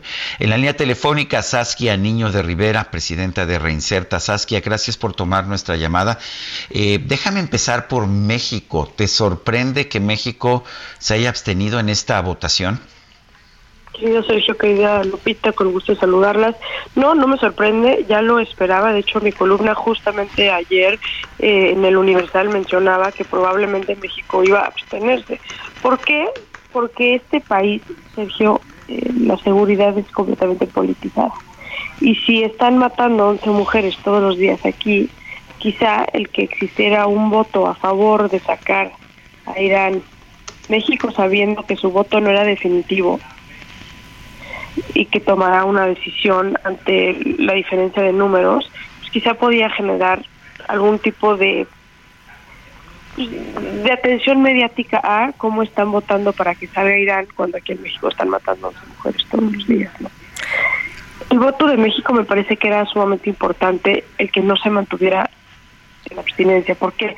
Porque México es un país que es parte de Latinoamérica, no entra, digamos, en esta parte de la cultura de Occidente. Lo que creo que era importante era que no votaran puros países están considerados como pues, primermundistas, eh, la, famosa cultura occidental, digamos que a veces se llega a criticar muchísimo, porque si ves quiénes votaron a favor, pues son países, Nueva Zelanda, en Europa, Estados Unidos, algunos en Latinoamérica como Argentina, por ejemplo. Sin embargo, la crítica siempre de los países que no son occidentales son, claro, quieren imponer su eh, forma de ver las cosas, no respetan la manera en la cual eh, otras culturas nos desenvolvemos, etcétera, etcétera. Por eso era importante también que México se subiera a un voto a favor de sacar a Irán, no más porque lo dices que ha dicho Marcelo Ebrard, el canciller, muchas veces que es un país con una política exterior feminista, pero también para que se entendiera que esto no era una cuestión de, entre comillas, cultura occidental que se está queriendo imponer a Irán, por ejemplo. Eh, Saskia, eh, comentabas que necesitamos en estos momentos volvernos más solidarios con el contexto y la situación de las niñas y de las mujeres en el mundo entero. Y bueno, decías, ojalá que Argentina, que México, que Chile, Perú, Colombia y Panamá se posicionen sobre el asunto, porque son países importantes, porque son países claves. Y lo, lo que tenemos hasta el momento es que Guatemala es el primer país latinoamericano, ¿no?, en anunciar su apoyo general usted su apoyo, exactamente. Eh, esto era súper importante, como lo decía Lupita, que no fuese nada más Estados Unidos empujando, digamos, como, eh, o, Europa como tal, sino que otros países también que tienen culturas distintas se suban a condenar lo que pasó hace unos meses con esta mujer que fue brutalmente asesinada por no portar el hijab de manera correcta aparte y la serie de manifestaciones que han surgido después en Irán. O sea, sí lo traía, ¿eh? no es que no lo trajera, ¿no? Lo traía, pero lo traía mal colocado. Le veía un poco el pelo por, por, por de frente, pero ni siquiera ese es el, el tema. El tema es que en Irán las protestas no han cesado de diferentes mujeres, incluso ahorita en el mundial hubieron jugadores que se que se no que, se, pronunciaron, ¿no? a favor de los derechos y la equidad de mujeres. Aquí también lo que es muy importante entender es que esta comisión está creada para la creación de la igualdad en materia de género, hombres y mujeres. Entonces, ¿qué caso tiene que Irán esté en esta comisión si justamente no aporta mucho en temas de igualdad en materia de género? Que eso fue uno de los argumentos principales en los cuales México debe haberse, debió haberse subido si no era un tema de buscar pleito con Irán, sino el decir, bueno, aquí es muy sencillo, si esta comisión busca avanzar en materia de equidad de género, ¿qué hace un país que no respeta la equidad de la mujer? Al contrario. El, el, argumento de México es que no sirve de nada excluir a un país de una comisión como esta. ¿Qué opinas? Pues entonces, ¿por qué no hubieran votado en contra?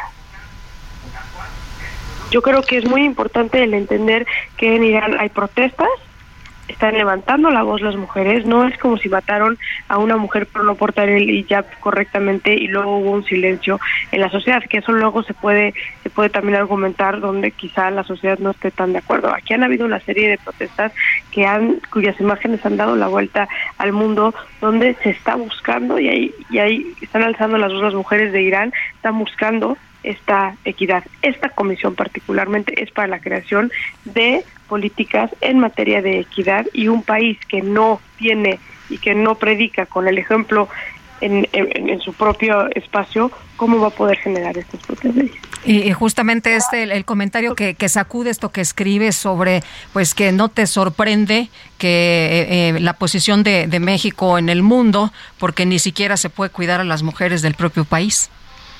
Eh, yo cuando escribí esa columna, mi sensación fue México va a votar en contra, aún Marcelo Ebrard diciendo que estamos haciendo una política feminista al exterior porque no puede, digamos, prestarse a la crítica interna que puede ver al juzgar a un país sacándolo, votando en que sí saliera, cuando aquí en este país hay muy poco que se está haciendo por las mujeres y que las cifras están en aumento en materia de violencia de género. Entonces, creo que también fue una manera de México el abstenerse, porque tampoco fue un en contra, el decir no quiero problemas, mejor aquí, ¿no? Calladitos, nos vemos más bonitos y mejor no decimos nada, porque no tenemos mucho que criticar. Saskia Niño de Rivera, presidenta de Reinserta, yo quiero agradecerte la conversación con nosotros esta mañana. No, al contrario, les mando un abrazo, Lupita, Sergio. Feliz año, felices fiestas y, y bueno, un abrazo a su audiencia. Gracias, igualmente. Muy buenos días. Son las 8 de la mañana con 53 minutos. Quiero recordarle a usted nuestro número de WhatsApp para que nos haga llegar mensajes. Los mensajes pueden ser por de voz o pueden ser mensajes escritos. El número es 55 20 10 96 47. Puede usted también seguirnos en Twitter arroba Sergio y Lupita y le recomiendo seguir también la cuenta del Heraldo de México, arroba Heraldo de México. Vamos a una pausa. Guadalupe Juárez y Sergio Sarmiento estamos en el Heraldo Radio.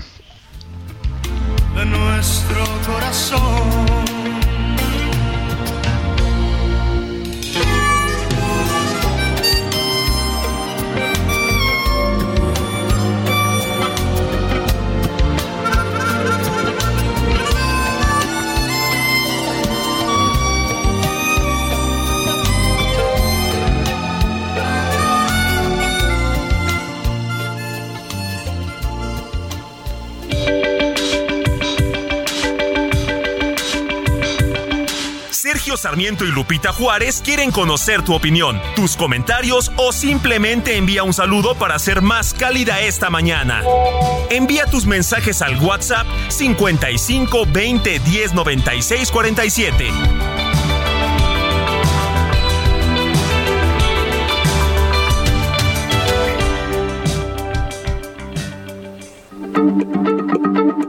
Heraldo Radio, la H se lee, se comparte, se ve y ahora también se escucha.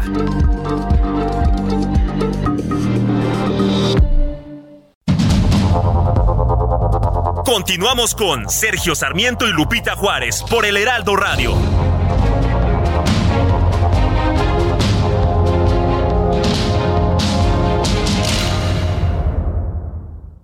Soriana, esta Navidad lo damos todo. Compra uno y lleve el segundo al 50% de descuento en todos los chocolates navideños e importados y en todos los turrones y panetones. Además, todas las leches evaporadas en lata a solo 10 pesos con 100 puntos. Soriana, la de todos los mexicanos. A diciembre 19, aplica restricciones.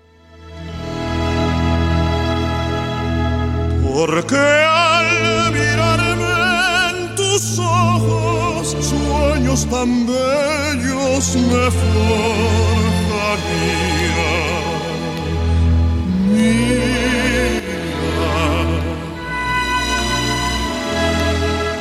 mírame mil veces más.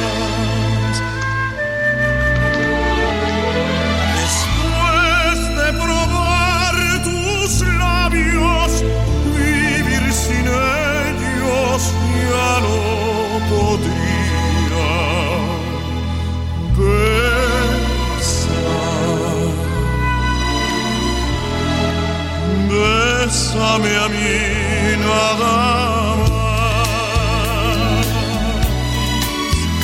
Porque un beso como el que me diste ¿Cómo la ves? ¿Cómo ves esta interpretación de Así de María Grieber, a quien estamos recordando hoy en el aniversario de su fallecimiento en la voz del gran tenor hispano-mexicano Plácido Domingo? ¿Te gusta, Lupita? Híjole, esta es de mis favoritas, mi querido Sergio.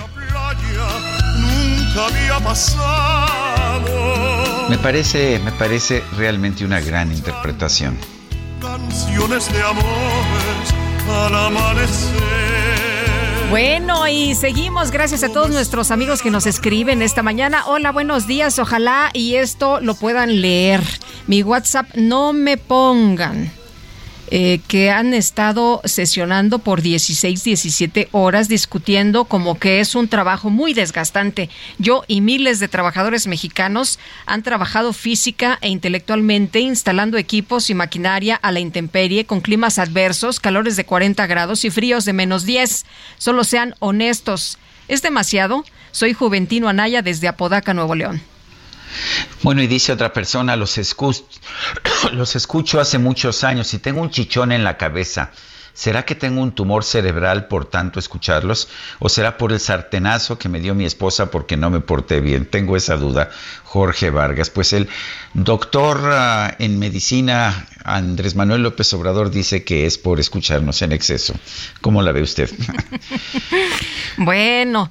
Eh, vámonos a, cosas serias, Sergio. Este, Vamos a cosas serias. bueno, está bien. El doctor, ese, ese doctor no me gustó. Por unanimidad, el Pleno del Senado avaló la reforma para aumentar al doble los días de vacaciones para los trabajadores de 6 a 12 continuos a partir del próximo año, o del primer, quiero decir, del primer año laborado. Y Misael Zavala, cuéntanos, eh, al final sí quedaron los 12 días seguiditos. Buenos días, Lupita. Buenos días, Sergio. Efectivamente, pues eh, los trabajadores se impusieron en el Senado de la República y por unanimidad, pues el Pleno del Senado ya avaló esta reforma histórica para aumentar al doble el día de vacaciones para los trabajadores, al pasar de seis a doce días continuos a partir del primer año laborado esta reforma pues ya pasa al Ejecutivo Federal para su ejecución y millones de trabajadores se verán beneficiados a partir del primero de enero del 2023.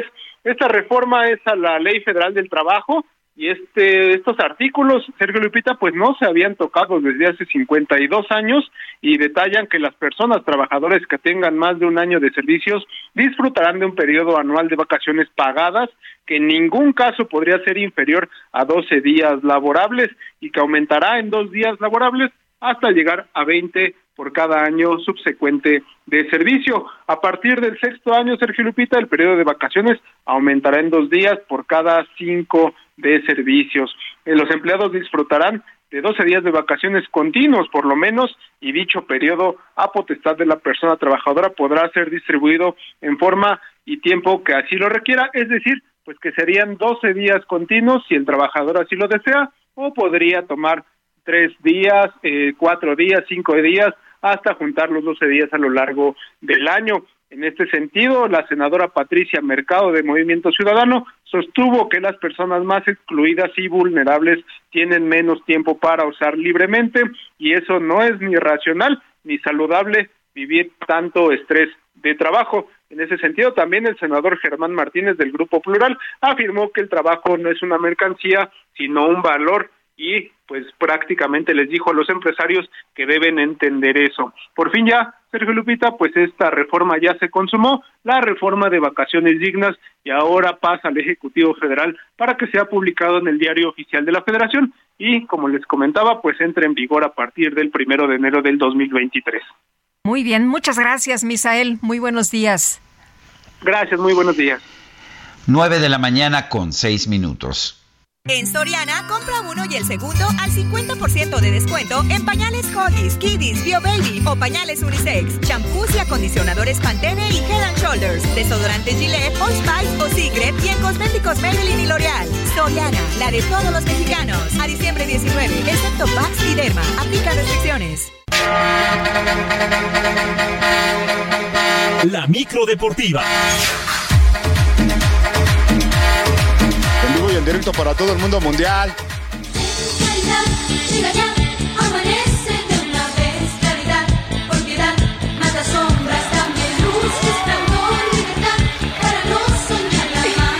Oye, es verdad, ¿eh? Mi querido Sergio, es verdad que cuando pones esta canción, cuando pones esta rola, todo mundo se levanta a bailar. Ah, pues es que así es la micro deportiva. Ya sabes tú que no es que no haya asientos, porque sí los hay para todos los pasajeros, pero pues se la pasa uno más bailando que sentado esperando la siguiente parada. Mi queridísimo Julio Romero, adelante con tu información deportiva. Muchas gracias, Sergio, Lupita, amigos del auditorio. Son de las pocas canciones en que todos nos sabemos la coreografía. Ahí si ya la ejecutamos ya es distinto, pero de que no sabemos los pasos, nos sabemos los pasos. Oigan, un saludo muy grande, muy grande. Esta, esta micro el día de hoy con menudo va dedicada hasta la isla de Puerto Rico para Elba Carrión, que nos escribe vía Twitter, que nos escucha, nos escucha vía internet, le gusta mucho eh, pues Sergio y Lupita y nos escucha todos los días, así es que menudo hasta Puerto Rico. Saludos a Elba Carrión. Bueno, vámonos con la información el día de hoy. La selección de Francia hizo válidos los pronósticos y se clasificó a la gran final del evento del fútbol más importante, derrotando dos goles por cero a su similar de Marruecos. Rápidamente al minuto 5 Teo Hernández abrió los cartones y al 79 Randall Muani puso los números definitivos, no sin antes sufrir varias llegadas de los marroquíes que estuvieron cerca, muy cerca del gol. De tal manera, ahora Francia buscará su tercer título en su historia y el bicampeonato enfrentando el domingo a su similar de Argentina. Uno de los jugadores claves en este evento ha sido Antoine Griezmann, que todavía no se ilusiona de más para alzar el trofeo en esta copa allá en Qatar.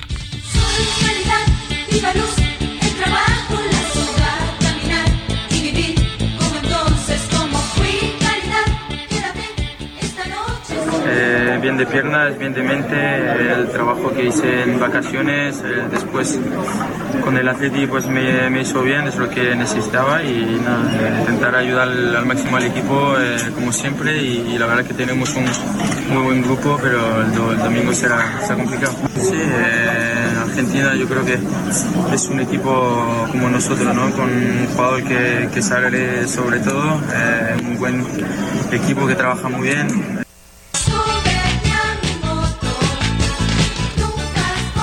Bien por Francia, insisto, hace válido los pronósticos, supera a Marruecos, que pues al término de este duelo todos sus jugadores fueron ovacionados eh, fuertemente por la sorpresiva competencia que mostraron, incluso ahí los franceses los ayudaron a levantarse del césped en una, en una postal que ahí quedará como acto de deportivismo. Sin ocultar su tristeza, el portero Yacine Bono aseguró que se van con la cara en alto.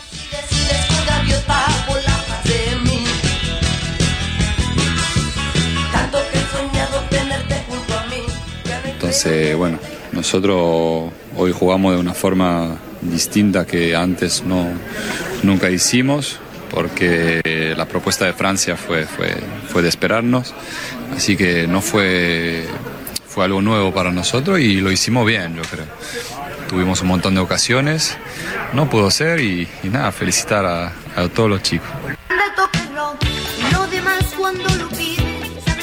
Bueno, ahora este conjunto de Marruecos se medirá a Croacia por el tercer lugar el próximo sábado. No es cosa menor para ninguno de los dos equipos, sobre todo para Marruecos, salir con el tercer lugar. Ese duelo que de repente ya nadie quiere disputar, pues me parece que Marruecos y Croacia sí lo quieren hacer y lo van a jugar muy bien el próximo sábado. Y luego de conseguir el boleto a la gran final, los seleccionados argentinos recibieron permiso por parte de su técnico Lionel Scaloni para pasar un día de asueto con sus respectivas familias. Cada integrante pues tomó distintos al lado de esposas e hijos o sus propios padres para descansar y convivir fuera de la concentración. El cuerpo técnico en cambio no perdió el tiempo y analizaron a detalle el duelo entre Francia y Marruecos. Así las cosas, lista, lista la gran final. Será espectacular. Lionel Messi que trae de la mano a Argentina y eh, Mbappé a Francia. La verdad es que promete ser un gran duelo el próximo domingo a las 9 de la mañana. En el balompié local, en la continuación de la primera fecha de la Copa por México, torneo de pretemporada en el balompié local, el día de hoy las Águilas del América se estarán midiendo a los Rayos de Necaxa a las 7 de la noche en el estadio Nemesio 10. Hasta el momento puros empates ha habido en este torneo de pretemporada. Vamos a ver si hoy Necaxa o América sacan un resultado victorioso. En otras cosas, lo que se temía y lo que se había anunciado en días pasados se cumplió. La oficina del fútbol americano de la NFL dio a conocer que México no recibirá duelo de temporada regular en el 2023, toda vez que el Estadio Azteca tendrá trabajos de remodelación rumbo al Mundial de Fútbol en el 2026. Peter O'Reilly, vicepresidente ejecutivo de negocios de la liga, confirmó la noticia, aunque espera regresar en 2024 ya con las obras terminadas. Sí, el Estadio Azteca cerrará sus puertas, se someterá a una importante remodelación para el Mundial del 2026 y esto ocasiona que no venga la NFL. Se había especulado eh, ligeramente que a lo mejor se iba a Monterrey o cualquier otro estadio. No, se dice que no hay NFL para el próximo año en nuestro país. Mientras que en lo deportivo esta noche arranca la semana 15 de temporada regular con los 49 de San Francisco enfrentando a los halcones marinos de Seattle a las 7 de la noche con 15 minutos en el Lumen Field. San Francisco llega como líder de la división oeste, 9 ganados y 4 perdidos. Seattle está trasito con 7 y 6. En el último enfrentamiento entre ambos. El triunfo fue para los 49, paliza de 27 a 7 el pasado mes de septiembre. Y ya para finalizar, el puertorriqueño, ya que estamos en Puerto Rico, el puertorriqueño Carlos Correa firmó uno de los contratos más jugosos del béisbol de las grandes ligas al llegar a un acuerdo con los gigantes de San Francisco por 350 millones de dólares para las próximas 13 temporadas. El shortstop de 28 años vestirá su tercera franela en las mayores después de estar con los Astros de Houston y los Mellizos de Minnesota en el 2022. ¿Por qué esta cantidad de dinero? Pues Carlos Correa fue campeón de la Serie Mundial en 2017 con los propios Astros, fue novato del año en el 2015, guante de oro en el 2021 y ha ido en par de ocasiones al Juego de Estrellas en 2017 y 2021. Ahí los números de Carlos Correa que lo han llevado a firmar este contrato de 350 millones de dólares por 13 temporadas, el contrato más caro para un parador en corto. Sergio Lupita, amigos del auditorio, la información deportiva este jueves, que es un extraordinario día para todos. Julio Romero, muchas gracias. Fuerte abrazo. Abrazo de vuelta y buen día. Gracias, buenos días.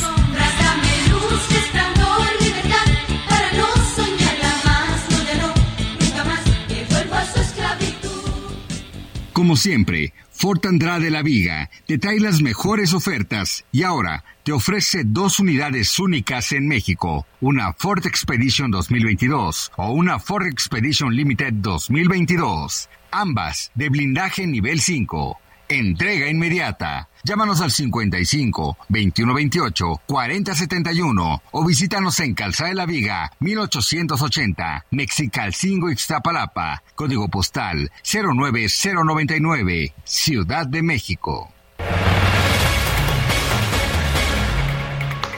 Y seguimos con la información. La Fiscalía General de Justicia de la Ciudad de México pidió al diputado local y exdelegado de Benito Juárez, Cristian von Ruerich, a que se presente a declarar. Carlos Navarro, cuéntanos, ¿qué tal? Buenos días.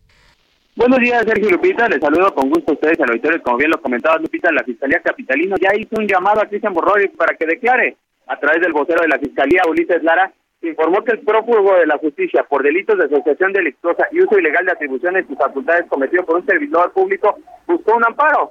Ante ello, Ulises Lara le recordó, el que nada debe, nada teme. Escuchemos. Tenemos conocimiento que buscó la protección de la justicia federal al promover una solicitud de amparo. No obstante, le hacemos un llamado a que se presente a declarar ante la autoridad judicial. El que nada debe, nada teme. Recordemos que la semana pasada fueron detenidos tres exfuncionarios relacionados con el panista. Según las investigaciones, los tres imputados posiblemente actuaron de manera conjunta con otros ex servidores públicos de la alcaldía Benito Juárez que estuvieron bajo su mando. Durante la gestión de Cristian Bonrori como jefe delegacional de Benito Juárez, posiblemente autorizaron que se suscribieran contratos con diversas empresas a las que se les pagaron más de 207 millones de pesos, con lo que generó un daño al erario, ya que las corporaciones con las que se suscribieron dichos documentos no operaban, o sea, empresas fantasma. Las investigaciones han revelado también que las actividades posteriores de las empresas referidas y el papel que jugaron los imputados podrían configurar los delitos de operaciones con recursos de procedencia ilícita y evasión fiscal, por lo que se podría dar vista a las autoridades federales competentes. Ulises Lara, vocero de la Fiscalía, explicó esta nueva línea de investigación. Escuchemos. La Fiscalía General de Justicia sigue una nueva línea de investigación con datos de prueba aportados por uno de los exfuncionarios ya procesados que podrían configurar la posible asociación delictuosa de personajes de alto nivel jerárquico en diferentes administraciones de la alcaldía Benito Juárez, lo que se sumaría a las indagatorias por la violación de uso de suelo en dicha demarcación. Paralelamente a esta investigación, se consolide el caso para establecer el modus operandi y la serie de actividades posiblemente delictivas en que un grupo de servidores y ex servidores públicos en la alcaldía Benito Juárez incurrió deliberadamente en el sector inmobiliario, de las cuales hemos recibido 43 denuncias. Recordemos que en días pasados el gobierno capitalino informó que a través de este esquema ilegal se quedaron 274 niveles excedentes en 130 inmuebles que representan más de 7 mil millones de pesos. En este caso fue Nicias René Aritis, exdirector de obras de la alcaldía Benito Juárez, el encargado de aportar toda esta información a la Fiscalía Capitalina. Sergio Lupita, la información que les tengo. Muy bien, muchas gracias, Carlos. Hasta luego, buenos días. Buenos días también para ti. Bueno, y vamos a vamos con, con otros temas. Adelante, Lupita.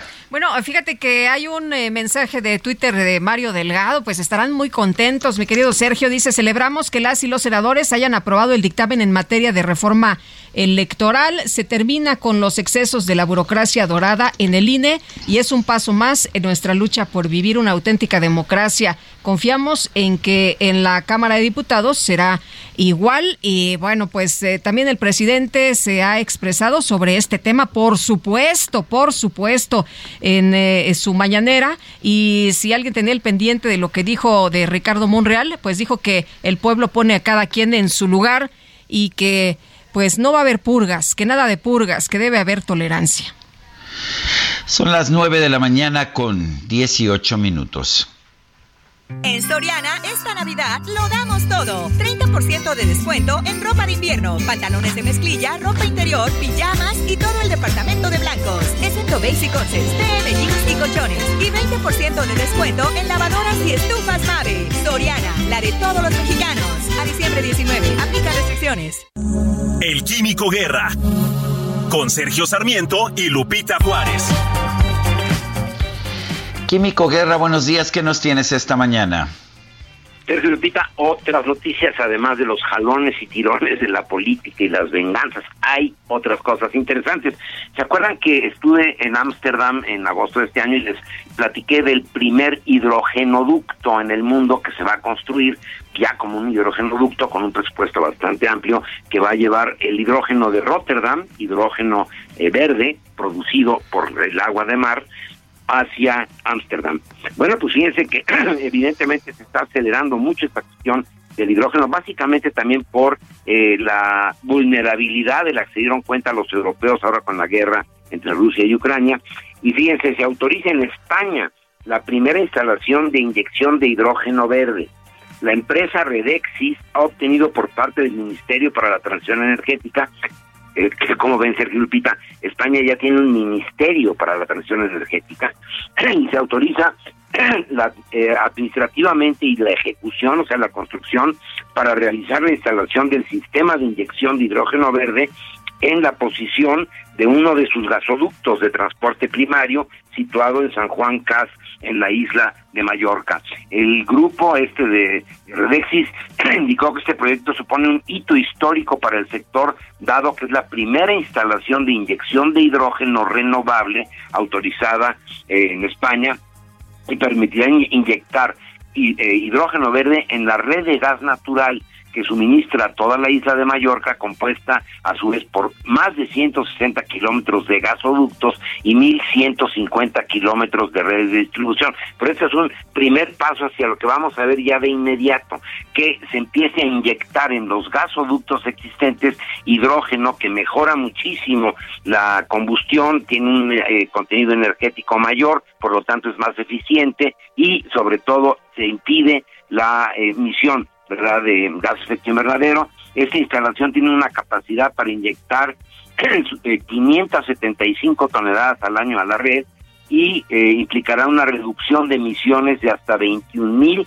toneladas anuales de dióxido de carbono.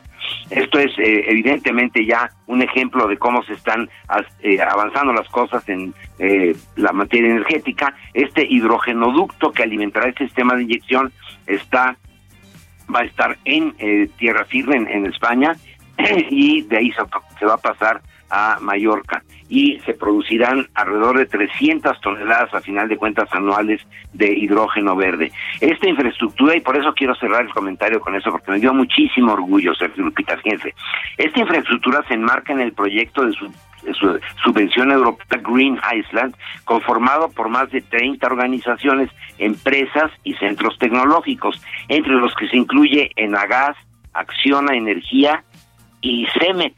Nuestra mexicanita Cemex está dentro de esta iniciativa de infraestructura para el hidrógeno. Me dio muchísimo orgullo, ya comentado ustedes cómo Cemex está pues prácticamente en muchas partes del mundo con mucho éxito y sobre todo teniendo plantas cementeras avanzadísimas con todos los sistemas de control de emisión de polvos y sobre todo de una eh, eficiencia energética que le permite pues eh, bajar costos y sobre todo estar de acuerdo con los compromisos nacionales para bajar las eh, emisiones de gases de efecto invernadero. Me dio muchísimo orgullo que dentro de esto que le estoy platicando, que es frontera, pues esté una empresa mexicana, orgullo de todos nosotros, como es Cemex, Sergio Lupita. Bueno, pues muchas gracias, muchas gracias a Químico Guerra por esta información y nosotros a Guadalupe creo que vamos a ir una pausa en estos momentos y vamos a tenerle más información. Déjeme decirle que se está votando ya el segundo dictamen de las reformas eh, secundarias en materia electoral, en este caso las que tienen que ver con la comunicación social. Le tendremos la información en unos momentos más. Nuestro número para que nos mande mensajes de WhatsApp es el 55 2010 96 47. Vamos a una pausa y regresamos.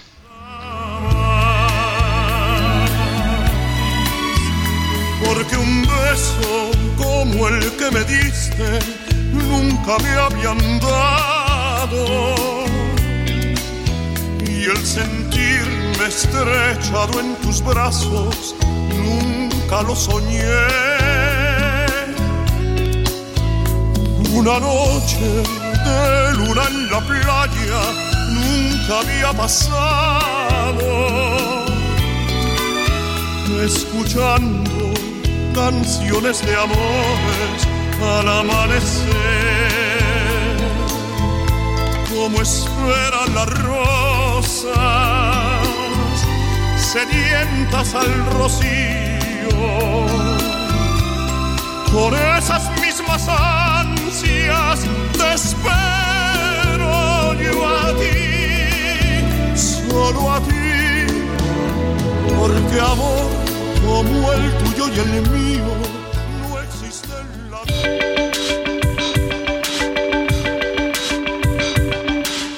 Sarmiento y Lupita Juárez quieren conocer tu opinión, tus comentarios o simplemente envía un saludo para ser más cálida esta mañana.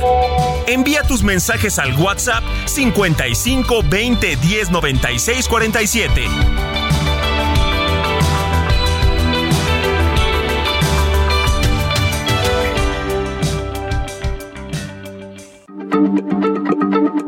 Heraldo Radio, la H se lee, se comparte, se ve y ahora también se escucha.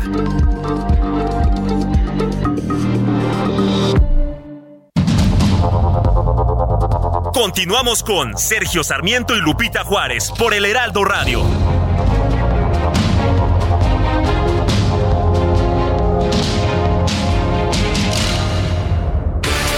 Adhesivos, estucos y boquillas Semix. La mejor alineación para tener un acabado de campeonato. Presenta. Maestro, ¿cuál es el secreto para cubrir mejor?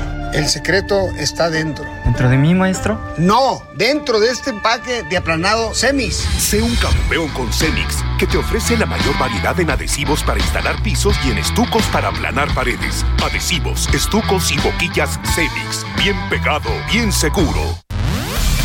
La determinante presencia de Antoine Griezmann en la media cancha de la selección de Francia abrió las puertas para que el campeón del mundo regrese a la final del próximo domingo, donde se medirá a Argentina. El principal favorito del torneo, la selección de Brasil, se fue temprano porque sus más importantes figuras fallaron en el momento decisivo ante Croacia. Y esa es la gran diferencia que marca la presencia de Francia y Argentina, buscando convertirse en tricampeones del mundo. Probablemente el técnico de Inglaterra exhibió las debilidades tácticas de Francia encerrando literalmente a Kylian Mbappé en los cuartos de final, pero el gestor principal del éxito en la semifinal ante Marruecos fue Griezmann, quien regresó a ser el que marcó el tempo del ataque francés y cuya habilidad permitió que los galos tomaran la ventaja cuando solo habían transcurrido cuatro minutos de juego. Y fue ahí donde se rompió la magia que había mantenido al equipo africano como la gran sensación del torneo, que finaliza apenas 28 días después de haber empezado el pasado 20 de noviembre. Lo mismo sucedió con Argentina, que tuvo que aprender de sus 28 años de frustraciones que iniciaron en 1993 después de vencer a México en la final de la Copa América para entender que un equipo, por necesidad, es mejor que 11 individualidades. Tras presentarse con seis máscaras distintas en este torneo, Argentina seguramente ocupará una más ante Francia, tratando asimismo de acabar con sus propios demonios, al tiempo que muestra que no solo es Messi, aunque así se haya vendido durante los últimos cinco mundiales. Jugar con Messi ha sido diferente de jugar para Messi, están a punto de demostrarlo. Soy Edgar Valero y los espero a las 4 de la tarde en Los Profesionales del Deporte, aquí en el Heraldo Radio. Obtén acabados de campeonato con el mejor equipo, el equipo Cemix. Presentó. Gastrolab. Historia, recetas, materia prima y un sinfín de cosas que a todos nos interesan.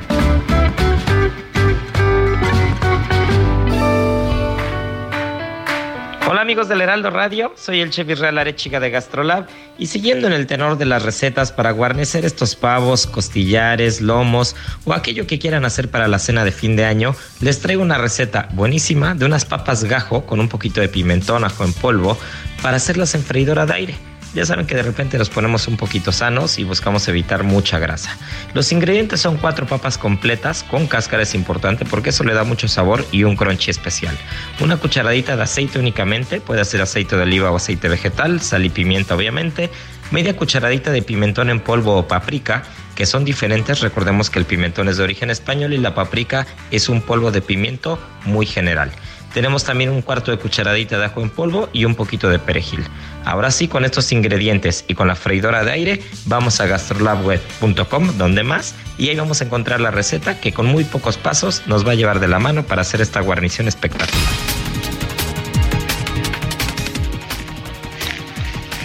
Son las 9, 9 de la mañana con 34 minutos. Vamos a, a un resumen de la información más importante, la información que se ha generado esta misma mañana. Bueno, pues esta, esta mañana el Pleno del Senado aprobó ya eh, en lo particular, eh, tanto, aprobó ya en lo particular, eh, las distintas, los dos dictámenes en materia de reforma electoral con 68 votos a favor y 50 en contra. El Pleno, el Pleno ha reformado ya. Eh, pues reformó el primer dictamen de la ley en materia electoral y hace unos minutos terminó con, eh, con una votación de 65 a favor y 52 en contra eh, para las leyes generales de comunicación social y de responsabilidades administrativas. Bueno, y eh, Arturo Espinosa Silis, el director de estrategia electoral, señaló en este espacio que el llamado Plan B en materia electoral es una reforma a modo para beneficiar a unas cuantas fuerzas políticas. Es una reforma totalmente a modo, es una reforma este, aprobada express, sin ningún tipo de estudio o análisis pormenorizado, mucho menos con un ánimo de conciliar, es una reforma que beneficia a unas cuantas fuerzas políticas y sobre todo que se negó al diálogo, se negó a los acuerdos, se negó a respetar valores democráticos esenciales. Desde Palacio Nacional, el presidente López Obrador rechazó que la decisión del senador Ricardo Monreal de votar en contra del llamado Plan B vaya a provocar su salida de Morena. ¿Esto merece su salida del partido de Morena? No, no, nada de purgas, por convicción y además porque no queremos que vayan a usar una actitud de intolerancia para eh, afianzar la creencia conservadora de que somos estalinistas. No, no, no, no, no, no. Nosotros tenemos una ventaja. Tenemos un pueblo muy politizado que pone a cada quien en su lugar. Al participar en una sesión del Parlamento cubano, el presidente de Venezuela, Nicolás Maduro, calificó como izquierda cobarde a los críticos de su homólogo de Nicaragua, Daniel Ortega. En Colombia, el Ejército de Liberación Nacional anunció un paro armado indefinido, a pesar de que se encuentra en negociaciones de paz con el gobierno del presidente Gustavo Petro. El director general de la Organización Mundial de la Salud, Tedros Adhanom, expresó confianza en que en 2023 el COVID-19 y la viruela símica dejarán de ser emergencias de salud pública de importancia internacional. Amo su inocencia, se le ve el otaku. Amo su Pikachu, sabes que es otaku. Soy su primer waifu, yandere un tsundere. Su primer neko. Amo su inocencia, se le ve el otaku. Este jueves, los amantes de la cultura japonesa celebran el Día Mundial del Otaku. Se tomó esta fecha porque el 15 de diciembre de 1983 el periodista japonés Akio Nakamori publicó un artículo titulado La ciudad está llena de otakus. Bautizó de esta forma a los jóvenes que tienen una gran afición por el anime el manga o cualquier producción de entretenimiento de origen japonés. Incluso llegan a vestirse como sus personajes favoritos.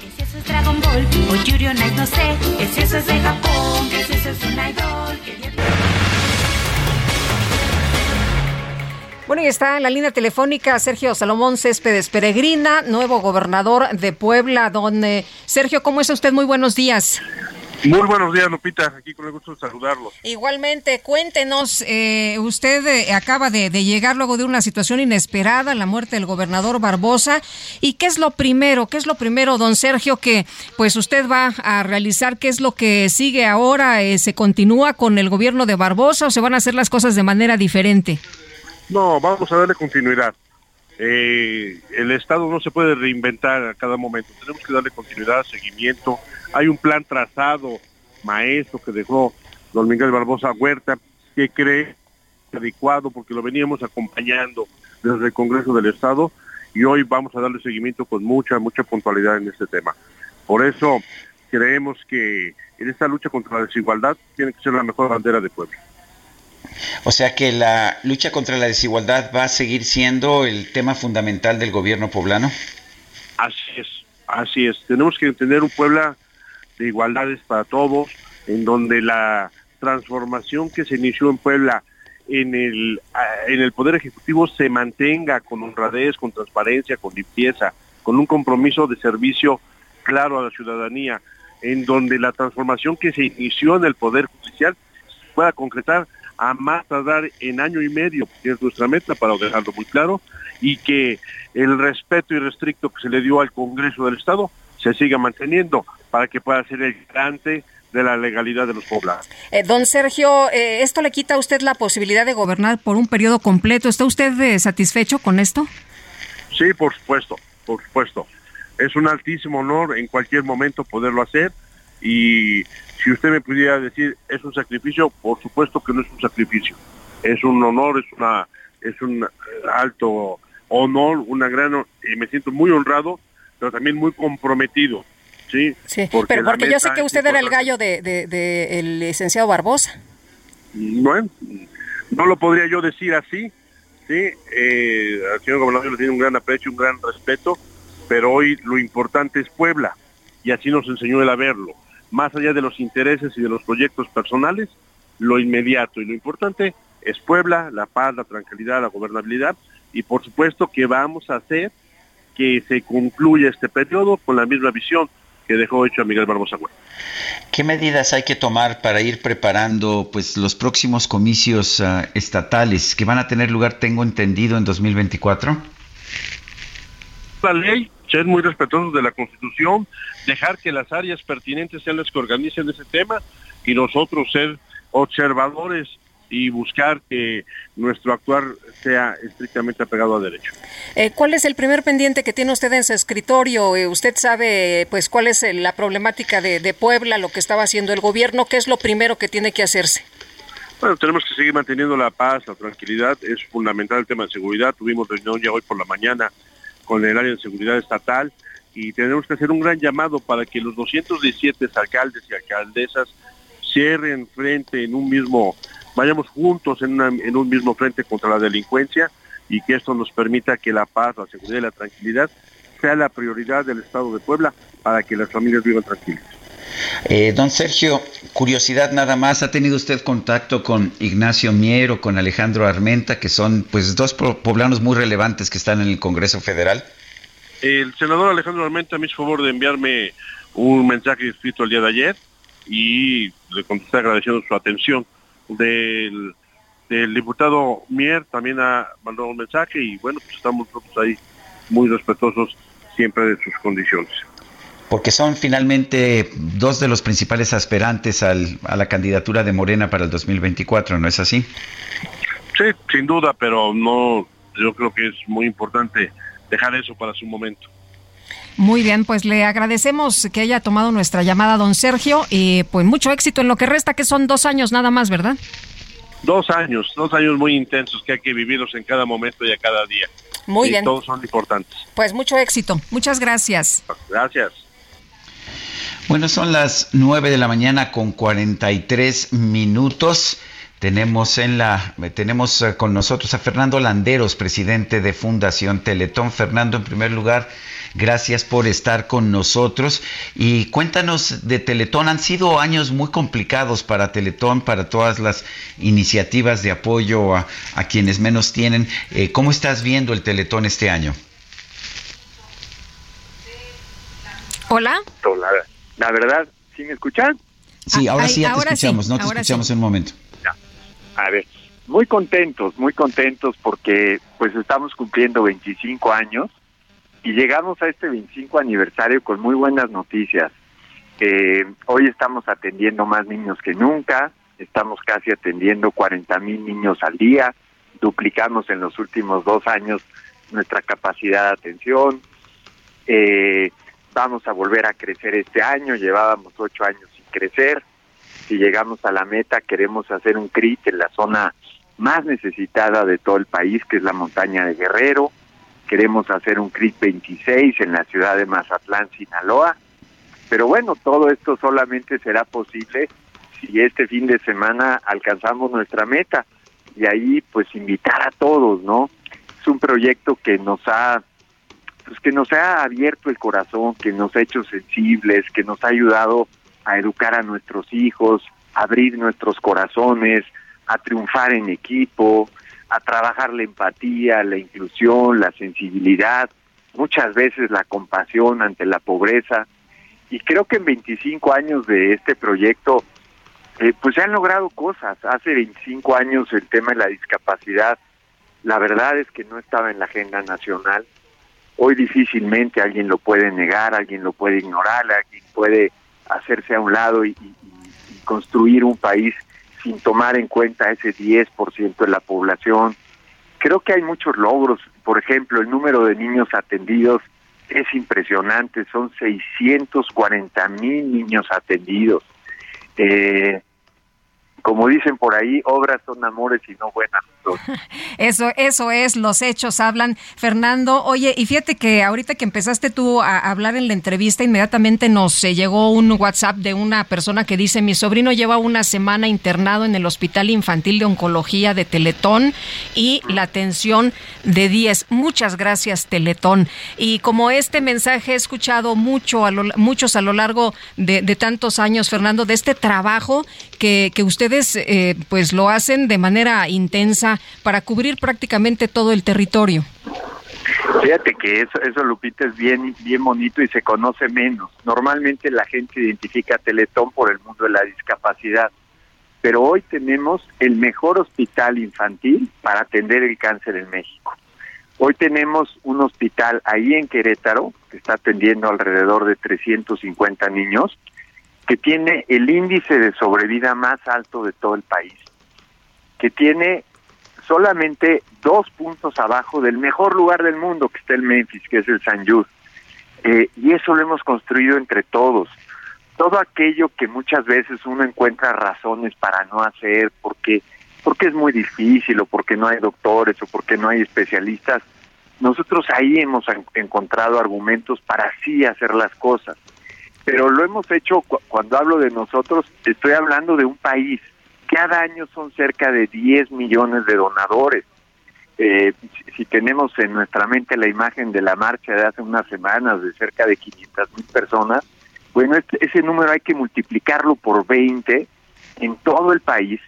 Son marchas en las casas, silenciosas, a una sucursal, a hablar por teléfono, a ver el teletón en familia, a donar un pesito, pero, pero sí estamos hablando de, de, de un México despierto, apasionado, sensible, comprometido, que ha transformado la vida de miles de niños en estos 25 años.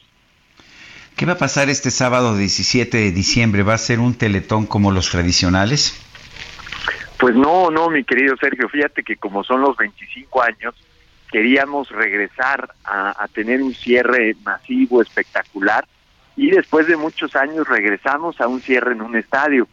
Vamos a estar a partir de las ocho y media de la noche en el estadio Alfredo Harpelú, que es un estadio precioso que nos, nos prestó la familia Harp con mucha generosidad.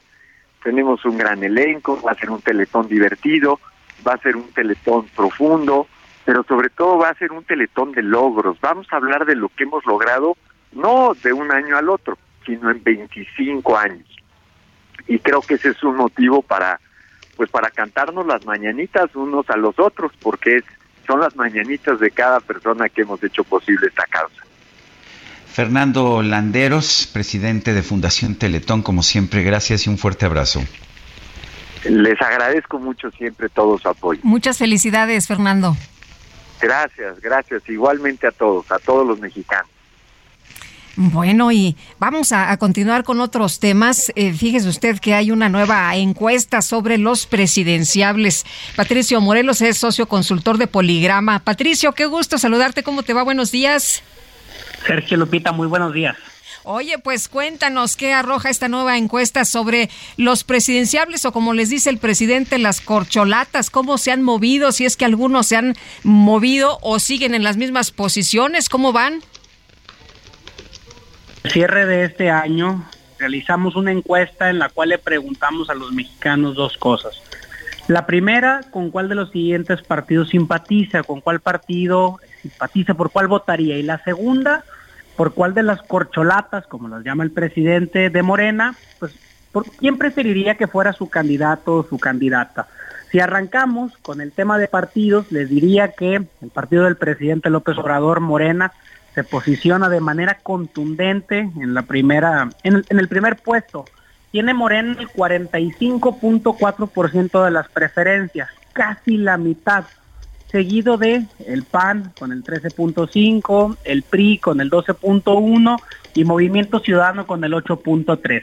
Para no dar demasiados datos que confundan a la gente, si sumáramos las preferencias del PRI, del PAN y del PRD, hablaríamos de un 25.6% es decir, 20 puntos menos de los que hoy obtiene Morena.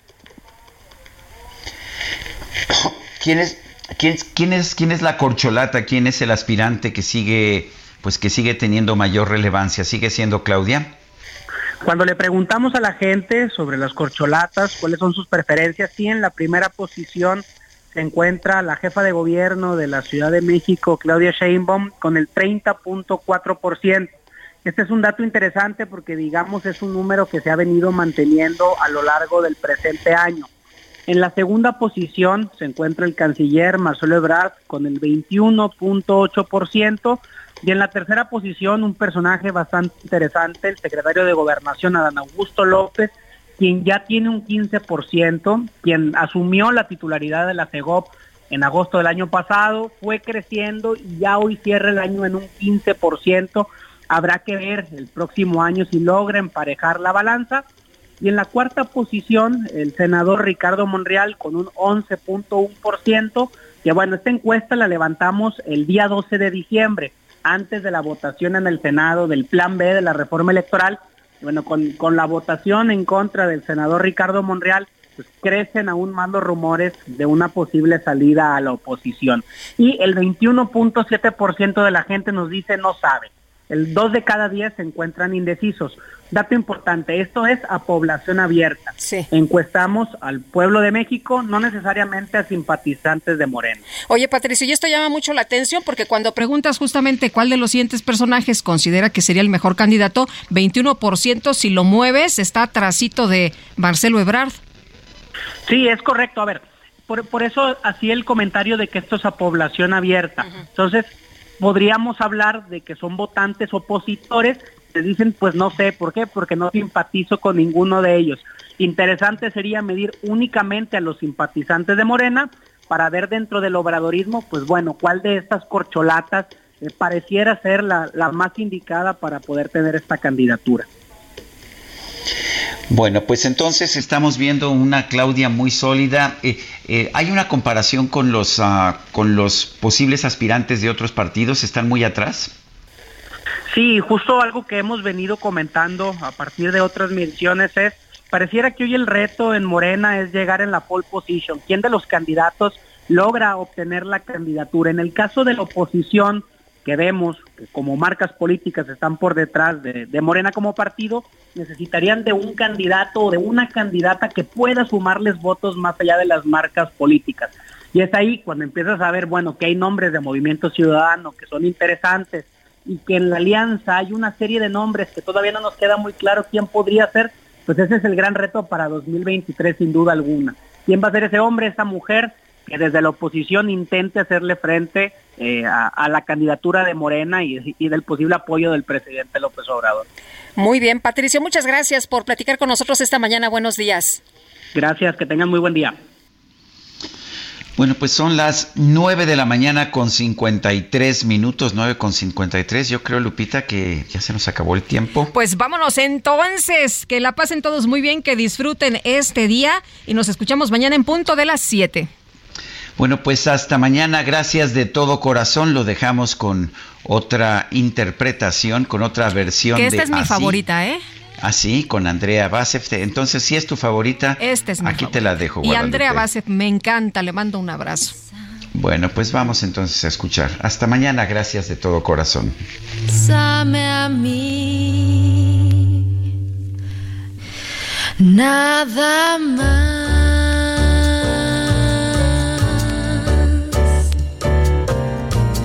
Porque un beso como el que me diste nunca me habían dado.